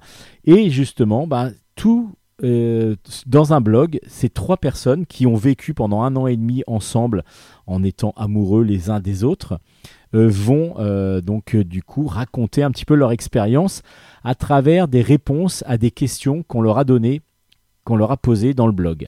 Et c'est très intéressant parce que du coup, on se demande toujours, bah évidemment, là il y avait un homme et deux femmes, comment ça se passe?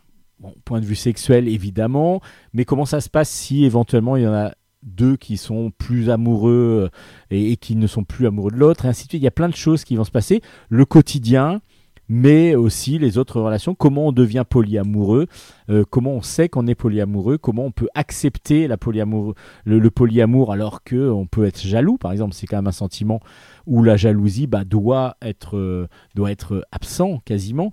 Est-ce qu'on peut quand même être jaloux même si on est polyamoureux et ainsi de suite? Il y a plein plein de choses comme ça qui vont être explicitées. C'est très intéressant parce que c'est une situation qui n'est pas banale, qui peut, être tout à fait euh, banale pour certains, mais qui par moment ne l'est pas du tout. Et pour beaucoup de gens, justement, il y a beaucoup de questions qui se posent. Et ces questions-là, ben, la réponse est donnée par euh, ces trois personnes, Cookie Calcaire, Elsa Ebert et Christina Rodriguez Echeverria, avec des réponses écrites par les, deux, de- par les deux femmes, et Cookie, lui, qui utilise son talent graphique, parce que c'est un dessinateur de BD, pour faire ses réponses à lui, mais plus en point de vue de dessin. Donc vous avez à chaque fois une page avec une question, un texte sur la gauche, et à droite, euh, quatre cases pour expliquer son point de vue, de, le point de vue de Cookie. Ça s'appelle donc De polyamour et d'eau fraîche aux éditions Stenkiss. Très, très original, donc du coup, sur le sujet aussi. Et donc à découvrir, si vous voulez découvrir un peu plus sur le polyamour.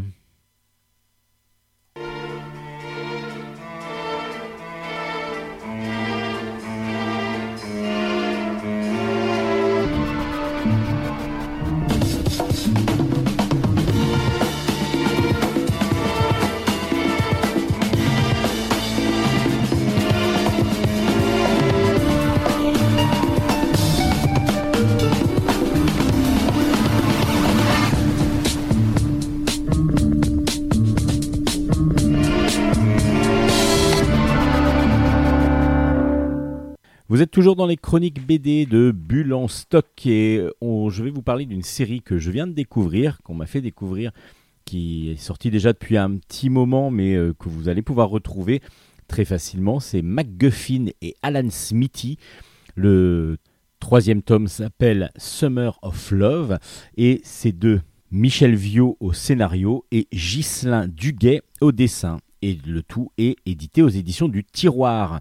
Alors, MacGuffin et Alan Smithy sont deux agents spéciaux du S6, la section spéciale des services secrets de, la sécurité supranationale. Alors vous voyez qu'on est un petit peu dans un style parodique, et même complètement parodique de, de, de, ce qui est euh, James Bond, par exemple, avec le MI6.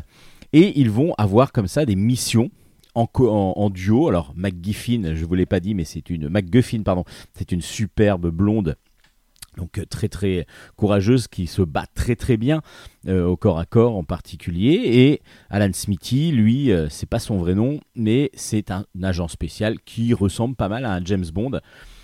Et ils vont euh, devoir donc faire différentes missions. Et dans ce troisième tome de- des aventures de, de ces deux héros ils vont être séparés. Dès le début, on rencontre McGuffin qui, elle, est au Mexique qui est sur la trace de dealers, parce qu'il y a une drogue très nouvelle qui est très très forte, qu'elle est- qu'elle va essayer de, va essayer de, remonter un petit peu la filière pour pouvoir euh, essayer de trouver ben, les commanditaires, ceux qui la fabriquent, et puis essayer de mettre fin à cette, euh, à cet euh, excès de, ben, de cette nouvelle drogue, tout simplement.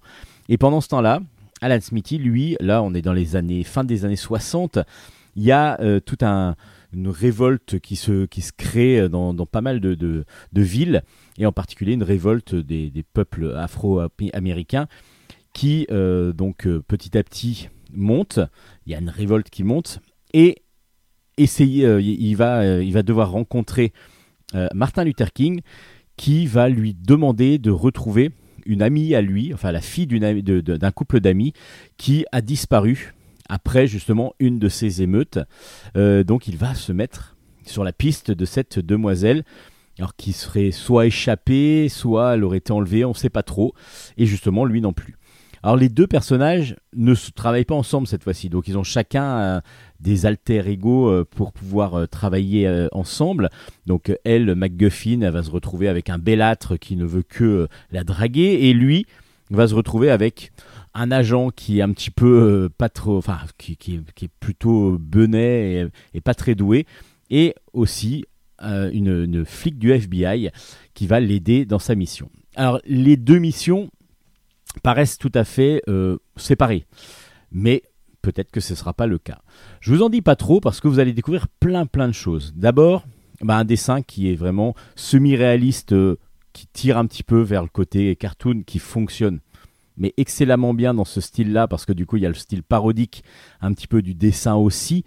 Mais en même temps, on n'est pas sur la vraie parodie, parce qu'il y a quand même un propos derrière. Il y a la montée euh, de, la révolte, donc afro-américaine, mais aussi l'inverse, la, révolte contre le gouvernement qui a mis en place ben, l'interdiction de, discriminer les Noirs dans le pays. Donc il y a toujours cette révolte des Blancs par moment dans certains États. Et comme ils vont traverser les États-Unis un petit peu d'est en ouest, euh, tout ça, ça va ressortir dans les rencontres qu'ils vont faire. Et euh, du coup, c'est très très intéressant du point de vue aussi politique, du point de vue euh, de, de la géopolitique du- moment. Et puis on va avoir plein plein de références partout. Il y a vraiment des références à plein de choses. On- je vous mets même au défi de trouver Scooby-Doo et Sammy qu'on rencontre à un moment donné. Moi j'ai adoré ça. Et il y a plein plein de références à des films. Il y a plein de vraiment scénaristiquement c'est foisonnant et le dessin est vraiment très très bon. Donc du coup il y a un côté humoristique. Mais pas que humoristique, parce que du coup le scénario est vachement bien construit, et puis euh, les deux histoires sont intéressantes, donc du coup il se place dans un concept politique existant à l'époque. Et puis on a les personnages qui sont charismatiques directement, on les trouve absolument charmants et, vraiment euh, on a envie, on est en empathie avec eux totalement. On a des sidekicks euh, le- derrière qui, vont être euh, plutôt rigolos pour certains, euh, d'autres qui vont euh, de nous, nous faire dresser les poils euh, parce qu'on en a ras-le-bol d'eux, on, en a marre d'eux. Et euh, tout ça, ça fait un mélange, un cocktail qui fonctionne vraiment très bien. Vraiment très bien. Je connaissais pas cette série. Donc les éditions du tiroir ont décidé de la ressortir. Alors cet album-là est sorti l'année dernière, mais je voulais quand même vous la présenter parce que les éditions du tiroir, ce sont des, éditeurs qui sont belges, qui ont donc créé cette maison d'édition avec des auteurs à l'intérieur, dirons-nous, euh, qui donc nous proposent des albums un petit peu méconnus ou des albums qui ne sont plus édités dans d'autres maisons d'édition. Et du coup, cette série-là, vraiment, le mérite. C'est vraiment une excellente série, donc qui s'appelle MacGuffin et Alan Smithy, et c'est aux éditions du Tiroir. Le tome 3 donc s'appelle Summer of Love, et une grosse recommandation de Bulle stock. Euh, L'écologie, est-ce qu'on en parle euh, d'un point de vue politique justement? Bah oui, évidemment, ça va être une des priorités de, on espère des prochains gouvernements. En tout cas, c'est ce qu'ils promettent. Maintenant, est-ce que ça va être comme ça? Mais nous, on va pas faire de politique là. Mais Selma Planet Blues, c'est une jeune petite demoiselle qui pointe son nez aux éditions Soleil dans la collection Soleil Pop. C'est Benoît Vieillard qui l'a fait vivre. Et du coup, Selma, si vous avez bien compris, elle est là un petit peu à la. C'est une mini Greta Thunberg qui est là pour essayer de révolutionner un petit peu les mœurs de ses parents, mais aussi ben, les mœurs de tout le monde. Donc elle va être très touchée, elle est très touchée par l'écologie et par tout ce qui est dérèglement climatique et ainsi de suite. Et elle doit agir, donc il va, va, va vouloir agir et elle va donc mettre au défi ses parents d'agir pour le recyclage, pour pas mal de, de, de, choses. Et puis, elle va être aidée par ça, par euh, sa peluche, qui est un ours blanc, euh, qui va prendre vie. Ah ben, c'est un petit peu, ça fait penser un peu à Calvin et Hobbes de ce côté-là, où euh, l'ours blanc va prendre vie lorsque euh, elle est seule avec lui. Donc, il va y avoir plein de petites choses qui vont être traitées, enfin de petites choses. Quand je dis des sujets qui vont être traités, ça ne veut pas dire que ce sont des petites choses à, éviter comme euh, ben, les océans, la forêt amazonienne et ainsi de suite, la, disparition des animaux. Donc tous ont évidemment se sont soumis aux, aux différentes pollutions, aux différents dérèglements climatiques dus à l'homme et à l'humain adulte en particulier, parce que Selma, évidemment, est une petite fille qui prend conscience et qui essaye de faire prendre conscience à ses parents et aux adultes que ce qu'ils font, ce n'est pas bien. Et il y a toujours aussi un côté bah, négatif. Il y a des petites choses comme ça où on a l'impression de faire bien, et puis des fois, c'est pas obligatoirement. euh, bah, il y a des choses, d'autres choses derrière qui, qui sont, euh, qui sont aussi polluantes. C'est très très bien fait parce que du coup, ça sensibilise en particulier les plus jeunes à cette, euh, idée, à cette idée d'écologie et de, de respect de la planète. Et puis le dessin est très très vivant. La petite Selma, elle est toute mignonne. Il y a plein de couleurs, mais Benoît, euh, Benoît Vieillard joue avec le système de couleurs, c'est-à-dire qu'on a des couleurs assez sombres et des couleurs très vives. Et du coup, il y a un contraste qui se fait avec justement le côté positif et le côté négatif. Moi, j'ai trouvé ça dans certaines planches. Et puis même sur la couverture, si vous regardez bien, il y a tout un côté de la planète très bleu qu'elle est en train de nettoyer, Selma, et l'autre côté de la planète encore très gris. Et justement, le contraste fonctionne très bien dans les couleurs. Je trouve que le jeu des couleurs est vraiment bien choisi. Elles sont très vives d'un côté, très sombres de l'autre, et du coup, le contraste fonctionne à merveille. Selma Planet Blues, dans la, collection Soleil Pop, moi j'aime bien, il y a vraiment plein de petites choses, plein plein d'albums complètement différents. Et Selma bah, va nous faire réfléchir et va faire réfléchir sans doute les plus jeunes euh, qui vont trouver en cette, euh, cette petite fille, j'espère en tout cas, une mini, euh, une mini Greta, dirons-nous, qui va leur donner un petit peu l'envie de changer le monde pour nous et avec nous, on va dire. Selma Planet Blues, donc aux éditions Soleil dans la collection Soleil Pop. Super Groom, vous connaissez Super Groom bah, Le tome 2 est sorti. Alors si vous connaissez pas Super Groom, dans le tome 2, vous allez découvrir qu'il va faire la guerre olympique. Les aventures de Super Groom sont mises en scène par Fabien Vellman et dessinées par Johan. Et tout ça, c'est aux éditions Dupuis. Mais c'est qui Super Groom si vous ne connaissez pas encore Super Groom? Ben, Super Groom, c'est l'alter ego, c'est Spirou en fin de compte, mais en super, en super héros, qui a des super pouvoirs. Euh, il va utiliser évidemment les procédés chimiques et scientifiques de- du professeur du, du comte de Champignac pour pouvoir avoir une super force, pour pouvoir avoir super mental. Et du coup, il devient Super Groom. Donc, euh, depuis deux albums maintenant, là, c'est le deuxième album qui est sorti. Et c'est vraiment très agréable. Alors, il faut vraiment euh, se dire, voilà, si partir du Spirou un petit peu que l'on connaît pour le moderniser. Et justement, c'est un Spirou un peu modernisé dans Super Groom où euh, ben voilà, on, lui permet de faire des grandes grandes aventures où euh, bah là il peut voler grâce à un fantacoptère euh, dans le dos. Il peut voilà, il y a plein de, il a plein de gadgets. Il a plein de pouvoirs grâce aux cachets et aux potions que lui donne le comte de Champignac, qui lui seul le sait qu'il est qu'il est super groom. Et le voilà parti à l'aventure. Alors cette fois-ci, l'aventure, il il n'a pas vraiment trop le choix car une organisation a enlevé Spip, l'écureuil domestique de Spirou, mais ça je vous le, je vous l'apprends pas, j'espère, pour le forcer à participer à une épreuve mondiale, le Worldwide Olympic War des Jeux Olympiques, donc des super-héros. Le voilà donc entraîné dans des aventures ben, qui vont à la base être des Jeux Olympiques, donc on se dit bah, il va y avoir des épreuves physiques, etc. Mais à part que ça peut même entraîner la mort. Et oui, ça peut entraîner la mort. Alors, pendant ce temps-là, le, pourquoi je veux l'appeler le professeur, même s'il est quand même assez professeur, mais le comte de Champignac, lui, euh, est en train de suivre sur le Darknet les aventures ben, de ce qui se passe dans la WOW, la World Olympic War. Euh, et il est avec, euh, pour, pour, pour le seconder, dirons-nous, il y a Fantasio qui arrive aussi pour euh, regarder les aventures de ce super groom dont il est fan. Parce que Super Groom, c'est le euh, super-héros européen, franco-belge. Et euh, il ne sait pas, lui, que c'est Spirou. Et pourtant, il y a quand même peu de chances qu'on ne le reconnaisse pas. On est un petit peu comme dans, dans, Superman, par exemple, où lorsque Clark Kent met ses lunettes, ben, du coup, on a, il est Clark Kent. Quand il enlève ses lunettes, ça devient Superman. Et là, tout le monde le reconnaît en tant que Superman. Ce qui est un petit peu euh, pareil pour là, euh, Spirou, euh, qui est habillé en groom avec juste un masque sur les yeux. Mais bon, après, c'est le côté super-héros, évidemment, qui est très drôle.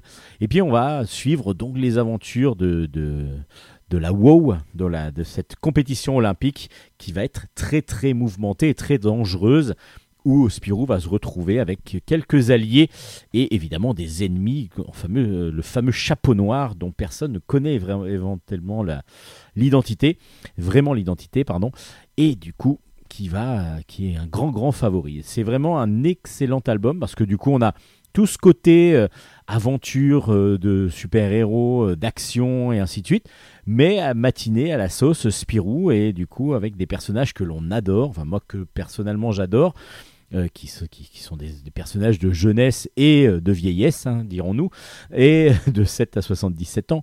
Et vraiment, Super Groom, bien sûr, dépoussière euh, le mythe Spirou. Il y a des gens qui vont être très fanatiques des, du Spirou de base de Franquin, euh, Fournier et qui vont être déçus parce que du coup ben voilà on est dans une modernité on, le matine un petit peu à la, sauce euh, américaine pour en faire un super héros et en même temps ben peut-être que la jeunesse euh, qui est plus euh, qui sont plus attirés par justement les super héros les mangas vont peut-être être attirés davantage vers un super héros super groom ça peut vraiment très très bien fonctionner. Moi j'ai adoré euh, cette, cette histoire, encore une fois. Fabien Vellman nous apporte plein de petites euh, choses, il y a plein plein de, de petites références, il y, a, vraiment plein de, choses à découvrir. Et puis Johan, toujours aussi euh, dans son dessin aussi virtuose, avec un dessin très... Très, très bah, assez flamboyant et en même temps bah, très très dynamique, ce qui permet évidemment des scènes d'action et des, des personnages en plus très très charismatiques, très marqués, qui fonctionnent euh, toujours très bien. Euh, vraiment Super Groom tome 2 chez- aux éditions Dupuis. C'est une grosse recommandation de Bulle en stock. Yes, no, maybe. I don't know. Can you repeat the question? You're not the boss of me now. You're not the boss of me now. You're not the boss of me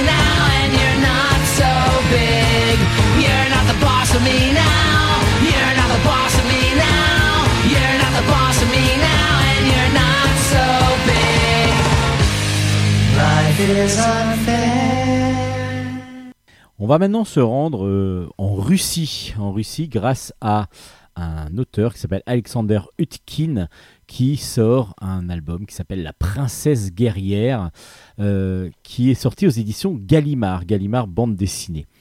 Euh, c'est inspiré de contes du folklore russe et c'est absolument magnifique. Alors je vous avais déjà parlé du Roi des oiseaux euh, paru ben, par le même auteur au même, euh, chez le même éditeur qui a eu un grand grand succès critique et public, qui était vraiment des contes fantastiques. À partir de, de contes fantastiques russes, à chaque fois, Alexander Hutkin nous plonge comme ça dans son univers très fantastique.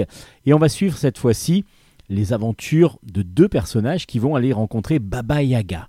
Baba Yaga, c'est une sorcière, grand-mère sorcière qui vit dans la forêt et qui donc euh, est plutôt maléfique. Et à chaque fois, dans ces deux histoires, parce qu'il y a deux histoires qui sont imbriquées l'une dans l'autre, en fin de compte, on va avoir un narrateur, une sorte d'oiseau, qui va nous narrer deux aventures. Et ces deux aventures vont être liées l'une à l'autre avec un même, avec un même personnage central, oui, euh, Baba Yaga, justement. On va suivre d'abord Vassilissa, qui est une jeune fille qui est heureuse, ses parents sont tous gentils, à part que sa mère, lorsqu'elle a 8 ans, va décéder. Euh, elle va lui offrir une poupée, une poupée magique, qui va lui devenir, qui va devenir une sorte de porte-bonheur pour elle. Son père va se remarier avec une mégère, une, femme méchante, qui en plus des- des enfants qui donc qui n'acceptent pas Vassilissa, et elle soupçonne cette euh, belle-mère d'empoisonner petit à petit son mari. Et c'est ce que c'est pour ça que son père serait malade. Donc elle va essayer de trouver une solution et on lui explique que Baba Yaga éventuellement aurait le feu éternel qui permettrait donc de trouver un remède pour son père. Donc qu'est-ce qui va se passer? Évidemment, il va y avoir des épreuves, je vous raconte pas tout et on va avoir aussi un autre personnage qui lui est un, fils de roi qui est le troisième des fils du, roi. Le roi dit ben, qu'il va mourir aussi, qui est malade, va dire ben voilà, essayez de trouver un remède, mais euh, celui qui trouve un remède pour me soigner va réussir à avoir euh, le trône. Donc les deux aînés vont y aller, mais vont se faire justement avoir par Baba Yaga. Et le troisième réussira-t-il, lui, à, réussir à- sauver son père? Ces deux histoires donc ont un lien commun, ont un rapport commun, et justement euh, l'auteur, donc Alexander Hutkin, nous offre euh, une narration très originale, une narration où les, vu qu'il y y a des parties qui vont suivre, on va dire, je vous remontrerai comment ça s'est passé comme ça, et ainsi de suite. C'est-à-dire que le, narrateur, donc l'oiseau, va petit à petit nous amener des éléments qui vont à chaque fois, reconstituer un petit peu les, les histoires. Donc les histoires sont imbriquées les unes dans les autres. Et c'est très agréable à lire parce que du coup, on s'attend pas à avoir la fin tout de suite. Peut-être qu'on aura des informations un petit peu après. Et on attend même justement une suite pour avoir peut-être des explications sur certaines des histoires et qu'on a encore un peu en suspens. C'est très très très intéressant. Vraiment, c'est superbement bien dessiné. Déjà, on a des, superbes couleurs, on a des planches qui sont magnifiques. Regardez juste la couverture, vous allez comprendre. Regardez la couverture du Roi des Oiseaux, le premier tome de ces contes. Vous allez aussi comprendre que le dessin est sublime. Un dessin tout en couleurs, avec pas de contour noir. En fin de compte, on a que des. Enfin, il y en a quelques-uns, mais on a vraiment plus de la couleur avec des ombrages un peu plus forts pour pouvoir faire ressortir les personnages. Et La Princesse guerrière est vraiment une grande réussite. Je vous avais déjà conseillé de lire le, premier tome. Et ben, je vous conseille vivement, vivement, vivement de découvrir ces belles aventures qui vont euh, convenir aussi bien à des plus jeunes qu'à des adultes. Parce qu'on va avoir évidemment une double lecture dans cette, euh, dans cet univers de la princesse guerrière, euh, avec pas trop de violence et même pas du tout de violence, à part des sentiments qui sont plutôt négatifs euh, de la part de Baba Yaga en particulier, la sorcière.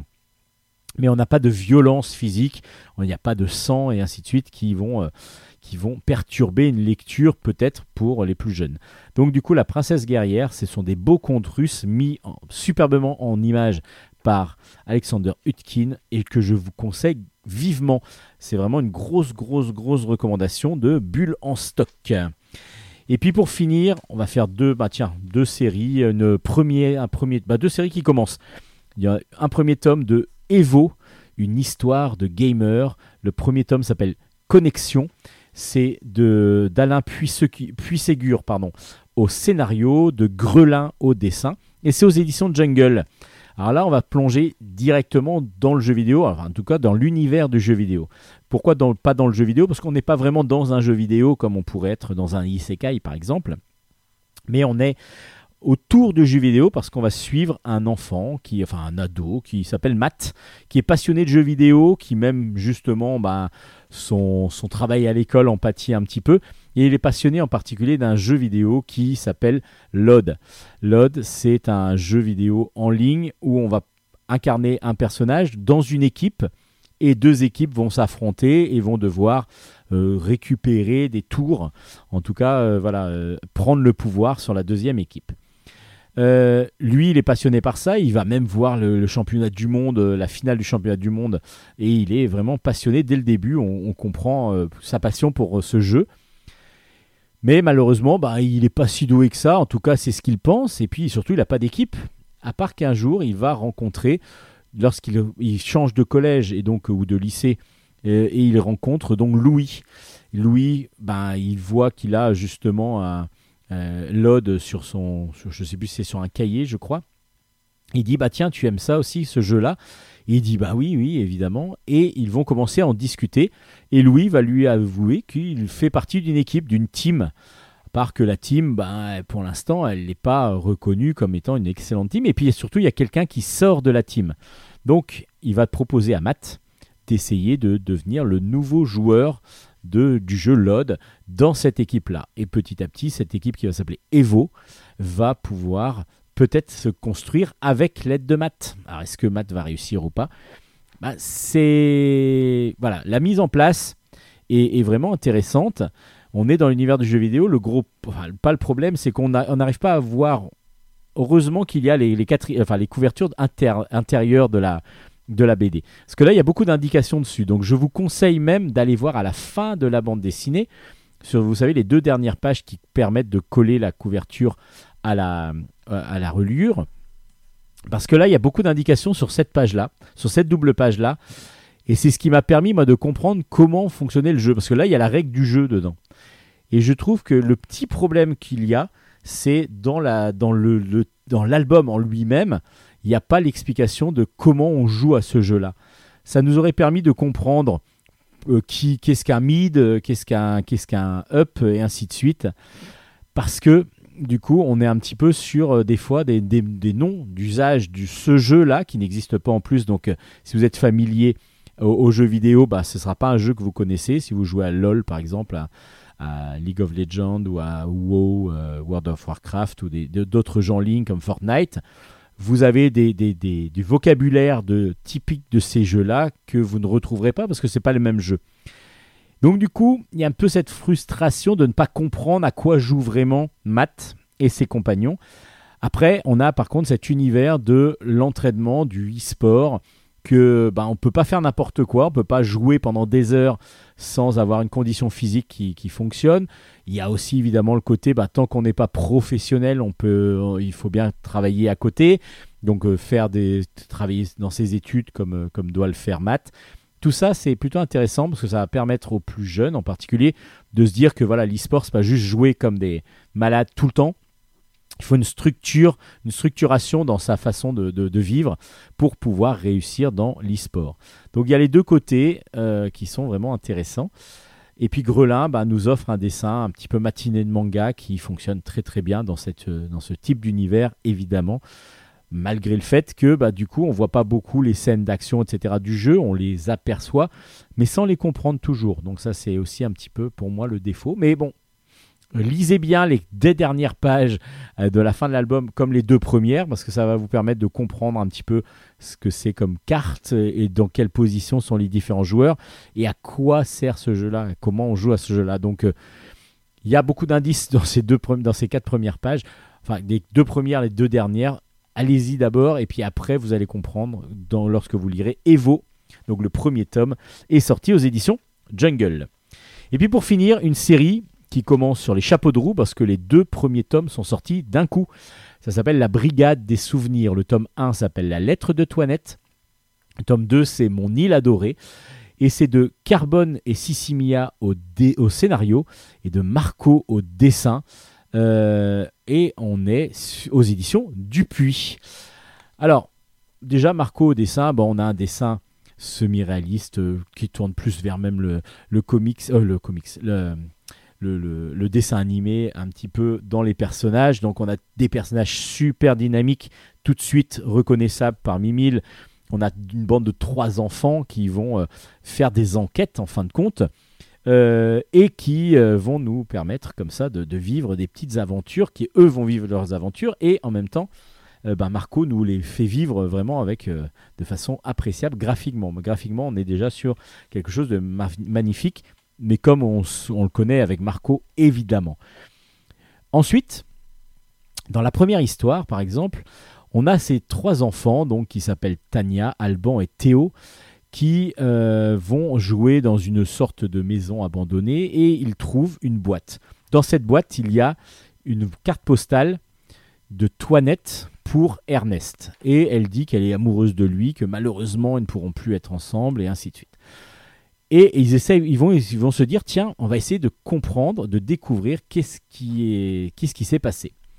Et pour ça, bah, ils vont mener une enquête par l'intermédiaire déjà de leur connaissance, donc de la grand-mère euh, de, Tania, qui va leur expliquer euh, ce qui s'est passé. Là, on voit sur la carte postale ou la photo euh, une, un dispensaire, un dispensaire, on voit les dates et ainsi de suite. Donc ils vont commencer à faire des recherches avec les, des, documents officiels et ainsi de suite. Et c'est très intéressant de voir bah, un petit peu la démarche que vont devoir suivre les enfants. Eux ils le découvrent en même temps, donc euh, les, différentes, euh, les différents endroits où on peut faire des recherches. Évidemment, pour eux, il y a Internet, mais il n'y avait pas, avait pas Internet à l'époque. Donc comment ils vont enquêter? Donc ils vont aller à la bibliothèque, trouver des travaux d'archives, trouver éventuellement des descendants s'ils peuvent, pour éventuellement bah, reconstruire un petit peu la, vie de, cette toinette et surtout remettre la lettre à Ernest à qui elle était adressée. Donc comment ça va se dérouler? Et c'est tout l'intérêt de cet album. Comme dans le deuxième album, qui s'appelle Mon île adorée, où ils vont, bah, ces trois enfants toujours, vont aller sur une brocante, vont euh, acheter, enfin en tout cas il y a un de leurs amis qui, euh, un, grand-père qui va acheter euh, un appareil photo, donc argentique, non pas numérique mais argentique, et du coup il y a une pellicule dedans. Ils vont continuer à finir la pellicule et lorsque la pellicule est finie, ils vont la développer.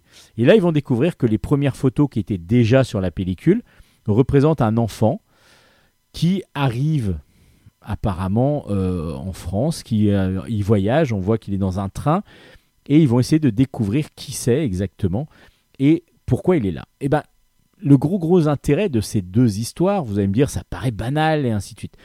À part que c'est parti d'idées simples, enfin existantes, pardon, je passe, oui simple aussi, mais existantes. Le premier, c'est vraiment une enveloppe, une lettre un courrier, enfin un courrier, un- une photo carte postale qui a été retrouvée avec Toinette et Ernest justement. À la fin de, pendant des fouilles, pendant des, pendant qu'on est en train de détruire une maison, ils ont découvert ça.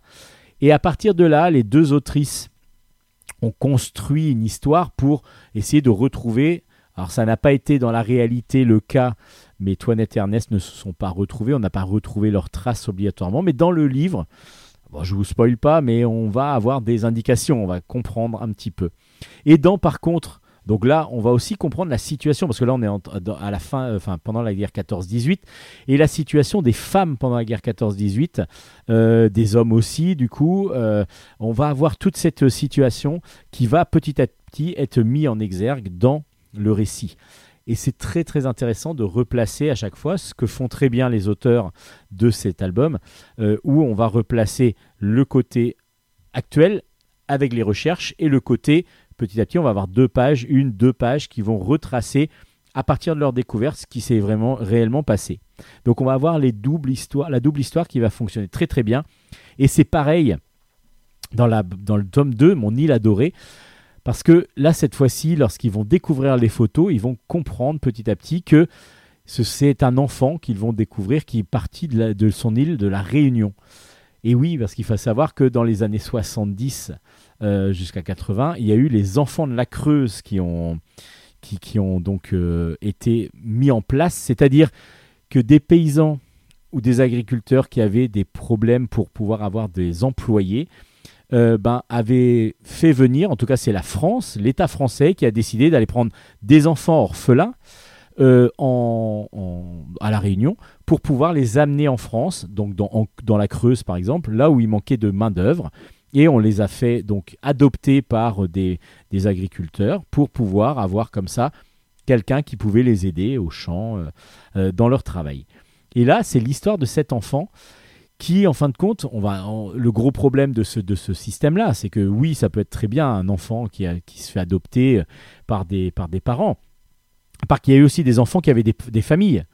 Et ces familles-là ont donc donné, ont confié leurs enfants à l'État français en pensant qu'ils allaient revenir facilement, rapidement, après avoir fait des études. Ce qui n'a pas été le cas. Et là, justement, ils vont aller sur la trace de cet enfant de la Creuse.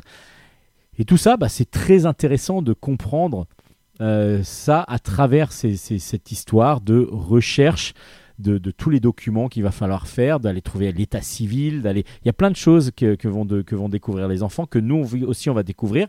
Et puis, bah, ça fait réfléchir un petit peu sur ce qui s'est passé aussi à ces époques-là. Donc 14-18 pour le premier tome. Euh, donc après, euh, dans les années 80, 70, 80, dans, la deuxième, euh, dans, la dans le deuxième album. Et du coup, c'est vraiment très intéressant parce qu'il y a un côté historique qui est là, qui est présent, qu'il ne faut pas oublier.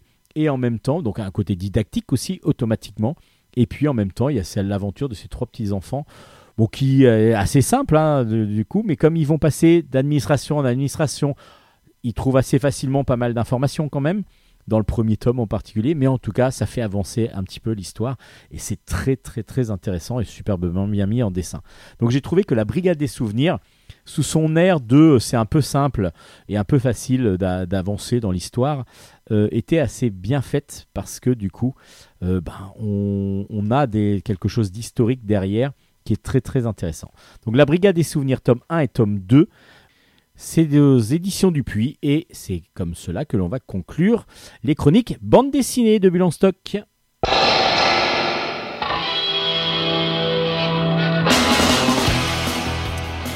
Et voilà, Bulle en stock c'est fini pour cette semaine. Bon, normalement, avec tout ce qu'on vous a présenté, vous avez pas mal de choses à lire pour la semaine. S'il y a des choses que vous avez appréciées, que, que vraiment vous avez découvert, bah, j'espère que on vous a pu partager, on a pu partager ce que nous nous avons apprécié. Il y a plein, il y a eu pas mal de, de petits conseils, donc à vous de vous faire votre choix maintenant, de vous, de vous ruer chez votre libraire pour pouvoir acheter tous ces mangas, bandes dessinées et ainsi de suite. En fonction de vos goûts et de vos attentes et de vos besoins de lecture en ce moment. Évidemment, si vous avez manqué quelque chose et que vous avez un besoin des références, bah, vous allez pouvoir les retrouver sur nos pages Facebook. Euh, D'abord, Qui s'appelle Bulle en stock, Bulle avec un S, ou alors sur la page Facebook de Steven Bescon, que vous pouvez retrouver relativement facilement, contrairement à la mienne. Donc il y aura toutes les références des albums présentés, aussi les liens vers les émissions Oui. qui sont diffusées sur notre partenaire, chez notre partenaire Radio Grand Paris, avec, euh, bah, on va dire, notre maître à, à tous, le maître de l'air. Le maître de l'air. De l'air, voilà, le, maître, de l'air, voilà, comme, euh, comme Avatar. L'avatar. C'est même l'avatar. C'est l'avatar, le maître de l'air, Nicolas Godin, Merci qui est le Nicolas. grand maître de, de la radio. C'est la réincarnation. C'est la- sûr. voilà, c'est une réincarnation. C'est, il faut avoir lu- vu un petit peu le, le- le- j'allais dire le, l'animé. mais c'est un animé mais américain. Oui. Euh, et euh, donc qui est donc le grand grand maître de Radio Grand Paris, qui nous diffuse toutes les semaines, mais aussi qui nous partage. Et nous, on aime être partagé Ah, on adore ça, c'est notre euh, raison de vivre. sur tous les podcasts que vous pouvez découvrir, bah, comme euh, Deezer, euh, iTunes, Spotify et tous les autres. Voilà, on est un petit peu À partout peu près sur toutes les plateformes qui proposent ce genre de choses. et l'émission est gratuite, donc vous pouvez la partager autant que vous voulez. Mais oui, tant que vous ne la transformez pas, on vous dit à la semaine prochaine. Allez, on se dit à la semaine prochaine. Allez, ciao, ciao, ciao, ciao. Bonne lecture à toutes et à tous. Ma- Bonne semaine. Matalaishu